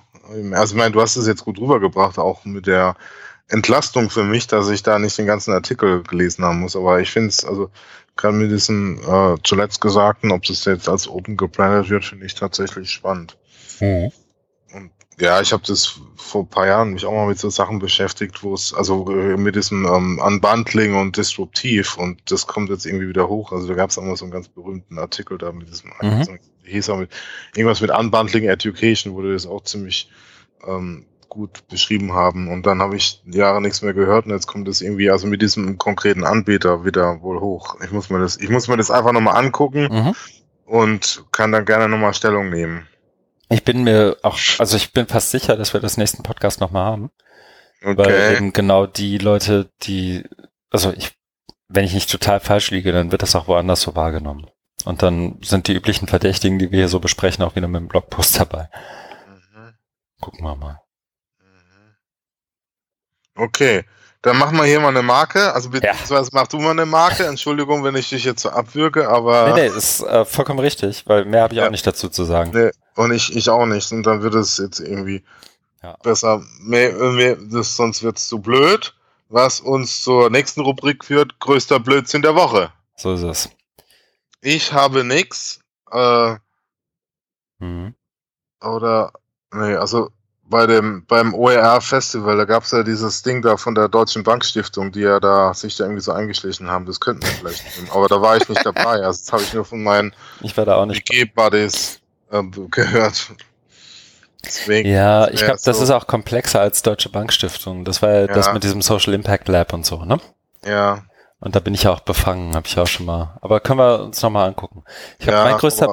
Ja, sag, sorry. Hm? Nee, ich wollte gar nichts mehr sagen. Sag du. Ich bin auch, ich habe eben auch drüber nachgedacht, was mein Blödsinn der Woche ist. Und ähm, dadurch, dass ich dieses Panel moderiere und den Workshop habe, habe ich ganz brav mich bei der Online-Educa als Teilnehmer registriert, Interessensgebiete angegeben, weil ich mal gucken wollte, was mir dann so vorgeschlagen wird und so. Und das Einzige, was passiert ist, ist natürlich schlägst mir nicht irgendwie geile Sessions vor oder sowas, mhm. sondern was passiert ist, ich habe irgendwie angegeben, dass mich Open Education Learning Management Systeme und so, so die klassischen Sachen, auf denen ich irgendwie gerne rumreite oder die mich interessieren, habe ich halt angegeben als Interessensfelder.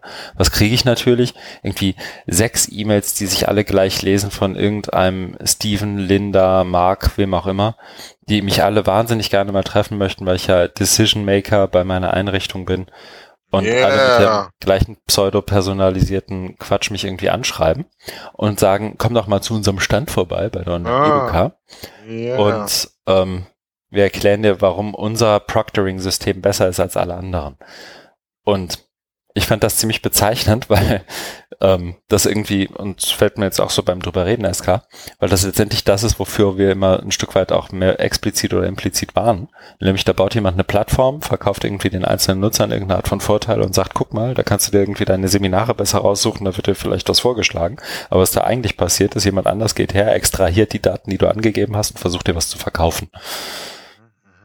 Also es ist so ein, so ein, wie so ein bisschen Plattformkapitalismus im Reagenzglas, wo ich morgen hinfahre. Nee. Das wäre dann höchstens mein Vorschlag, aber so richtig Blödsinn der Woche ist das auch nicht. Okay, dann lassen wir es offen und unbestimmt. Ja. Und gehen weiter zur nächsten äh, Rubrik, was wir tun werden. Jawohl. Was wirst du tun, Markus? Äh, ich fange mal an, genau. Ich fahre am Donnerstag nach Potsdam und darf dort bei einem Roundtable im Rahmen des Open HPI Forums teilnehmen, wo es um das Thema MOOCs und Business Unternehmen geht. Äh, Hintergrund ist irgendwie so ein EU-Projekt und das wird dann irgendwie vorgestellt und man soll da diskutieren. Also ich muss mich da selber noch vor, vorbereiten, weil der Termin jetzt sehr kurzfristig sich ergeben hat für mich. Deswegen bin ich da gar nicht so jetzt im Bilde, was mich da Schönes erwartet. Aber ich habe schon mal mein Ticket gebucht und kann das in einem, an einem Tag machen. Sehr gut. Dann, Dann bin ich nächste. Woche auf großer Deutschland- und Europatournee. Fahre am Mittwoch zum Beiratstreffen der OER-Infostelle in Frankfurt beim DIPF, also Deutsches Institut, Institut für Pädagogische Forschung. Direkt danach fahre ich von Frankfurt nach Oldenburg und nehme dann dort an der Opera-Tagung in Oldenburg teil. Die äh, Opera ist ja ein, auch ein gefördertes äh, OER BMBF gefördertes OER-Projekt. Da habe ich dann am Freitag einen Vortrag, wo es irgendwie um Einblick in die OER-Entwicklung in Deutschland gehen soll. Da bin ich auch gerade dabei, den Vortrag zu bearbeiten. Und dann hat sich noch ähm, ein weiterer Termin ergeben, wo ich das erste Mal die große Ehre habe, bei einer Doctoral Defense dabei zu sein, also Prüfer bei einer Dissertation oder Promotion. Äh, genau, das ist in Finnland, an, in einer Stadt, dessen Na Namen ich nicht aussprechen kann. Also es, das heißt irgendwie Jyväskylä.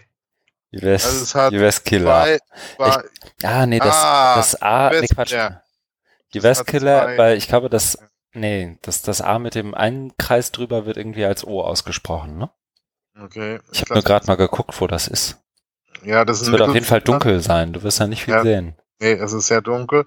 Ah, ähm, nee, das geht sogar noch. Das ist so mitten in Finnland, also wirklich genau mitten in Finnland. Ja, richtig. Es ist Mittelfinnland. Mhm. Ich fliege dann von Hamburg nach Helsinki mhm. und von Helsinki nach Jyväskylä. Wohin nochmal? Äh, da in Mittelfinnland fliege ich.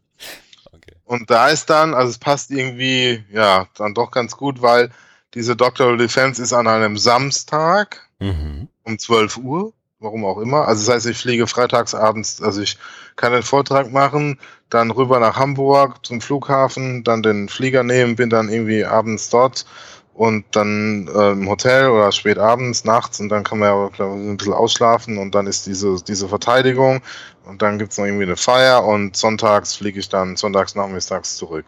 Dann kann ich ja vielleicht in den Sonntagmorgenstunden wenn die Sonne dann sich zeigt, mir die Stadt angucken. Ich muss aber irgendwie, ich habe jetzt irgendwie mal dran gedacht, nicht, dass es dort minus 30 Grad hat oder so, was glaube ich auch nicht. Gerade minus zwei. Ah, perfekt, weil ich habe gar nicht so mega dicke Winterklamotten. Ich habe mir schon überlegt, ob ich mir irgendwelche Winterschuhe kaufen muss, aber da wollte ich noch einen Wettercheck machen, aber das hast du jetzt gemacht. Ich glaube, dann reichen normale, äh, ja. Und ich lese gerade mit einer Bevölkerung von 135.000 Leuten, die ja größte Stadt in Finnland. Nach, also in, in, in der Region Zentralfinnland. So, ja. weil Helsinki garantiert größer ist, aber ja. Ja. Helsinki Sieht witzig aus. Ja, es gibt auch so einen Alva Alto, Alva Alto, ist ja mhm. so ein mhm. Architekt, da gibt es mhm. irgendwie Museum, das soll aber nicht so prall sein, hat mir eine Kollegin beim äh, OER-Festival in Berlin erzählt, die war da auch schon. Aber ja, ganz nett und ja, kann auf jeden Fall da noch also dann noch eine Übernachtung dranhängen, weil sonst wäre es zu stressig gewesen und bin dann Sonntag wieder zurück. Mhm. Ja, das ist so mein Programm. Schön. Ja. Was machst du denn? Du gehst nach Berlin zur Open ja. Online Online, das habe ich schon Open. Online. Ja, das passi Berlin. passiert Ach. vielen, glaube ich. Online Educa Ach. Berlin, die übrigens heute verkauft wurde. Verkauft? Mhm. Die, das ist ja bisher organisiert worden von der, dieser ICWE GmbH. Das wird irgendwie an so einen anderen Organ Konferenzorganisator verkauft in London. Findet aber trotzdem weiterhin jährlich in Berlin statt. Habe ich gelernt. Genau, ich habe da meinen Workshop ähm, zu Equity, Inclusivity in, in Design, mhm. äh, beziehungsweise in, in, in Learning Design, so rum. Ähm, Link habe ich eben schon angepriesen. Ich bin dann noch da auch in diesem besagten Panel mit äh, zu, ich glaube, Implementation Strategies of Open Education. Das moderiere ich. Bin jetzt auch, ich klopfe am Olymp. Und dann komme ich irgendwann am Freitagabend Nacht wieder. Mhm. Und streng mich dann an, dass ich in der darauf folgenden Woche möglichst alles unimäßig aufräume, was auch nur irgendwie passieren kann. Mhm. Ähm, und arbeite nebenher noch ein bisschen selbstständig und sehe zu, dass das irgendwie alles bis Weihnachten über die Bühne geht. Ja, ist ja dann gar nicht mehr so lang. Ist dann genau, sind nur noch irgendwie zwei Wochen oder sowas. Ja, genau. Weil ich dann ja Anfang Januar im Urlaub bin und erfahrungsgemäß zwischen Weihnachten und Neujahr Absprachen und sowas eher schlecht zu treffen sind, weil ja alle irgendwie weg sind. Das sehe ich mal zu, dass ich das hinkriege. Okay, wirst du schaffen. Ich drücke dir die Daumen. Bestimmt. Danke. Ja, sehr gerne. Gut, dann haben wir es ja für heute. Genau. Danke dir für die anregende Diskussion. Ich hoffe, also an, an euch Hörerinnen und Hörer draußen gesprochen, ich hoffe, wir waren nicht so negativ in allen, an allen Stellen, aber ja, wir geben ja nur das wieder, so wie wir uns fühlen und das, was das uns mit uns macht. Also wenn ihr da andere Impulse habt oder Perspektiven, dann gebt die gerne rein. Vielleicht sehen wir da einige wichtige Punkte nicht. Kann ja auch so sein, dass wir uns immer so gegenseitig runterschaukeln oder runterziehen. Glaubst du? Aber eigentlich, nee. Ich fand uns heute eigentlich ganz nett und positiv. Nee, finde ich nicht. Das war jetzt auch nur ironisch. Das war nicht ernst. okay. Ähm, ja, Feedback jederzeit gerne, Kommentare am liebsten, ansonsten über Twitter und wenn es unbedingt sein muss, auch eine Mail, aber das wirklich nur im Notfall. Man kann uns auch eine Weihnachtskarte schicken. Wir sind ja jetzt in der Weihnachtszeit. Auf keinen Fall. Die dann bitte ja, nach Lübeck. Bitte äh, dann an eine persönlich an mich adressierte Weihnachts. Ich genau. freue mich sehr über Weihnachtspost. Will ich nichts mit zu tun haben. Auch über den Adventskalender. Ja. ah, na gut. Okay. Dann gefreut. Ebenso. Mhm. Bis demnächst. Bis dann. Tschüss.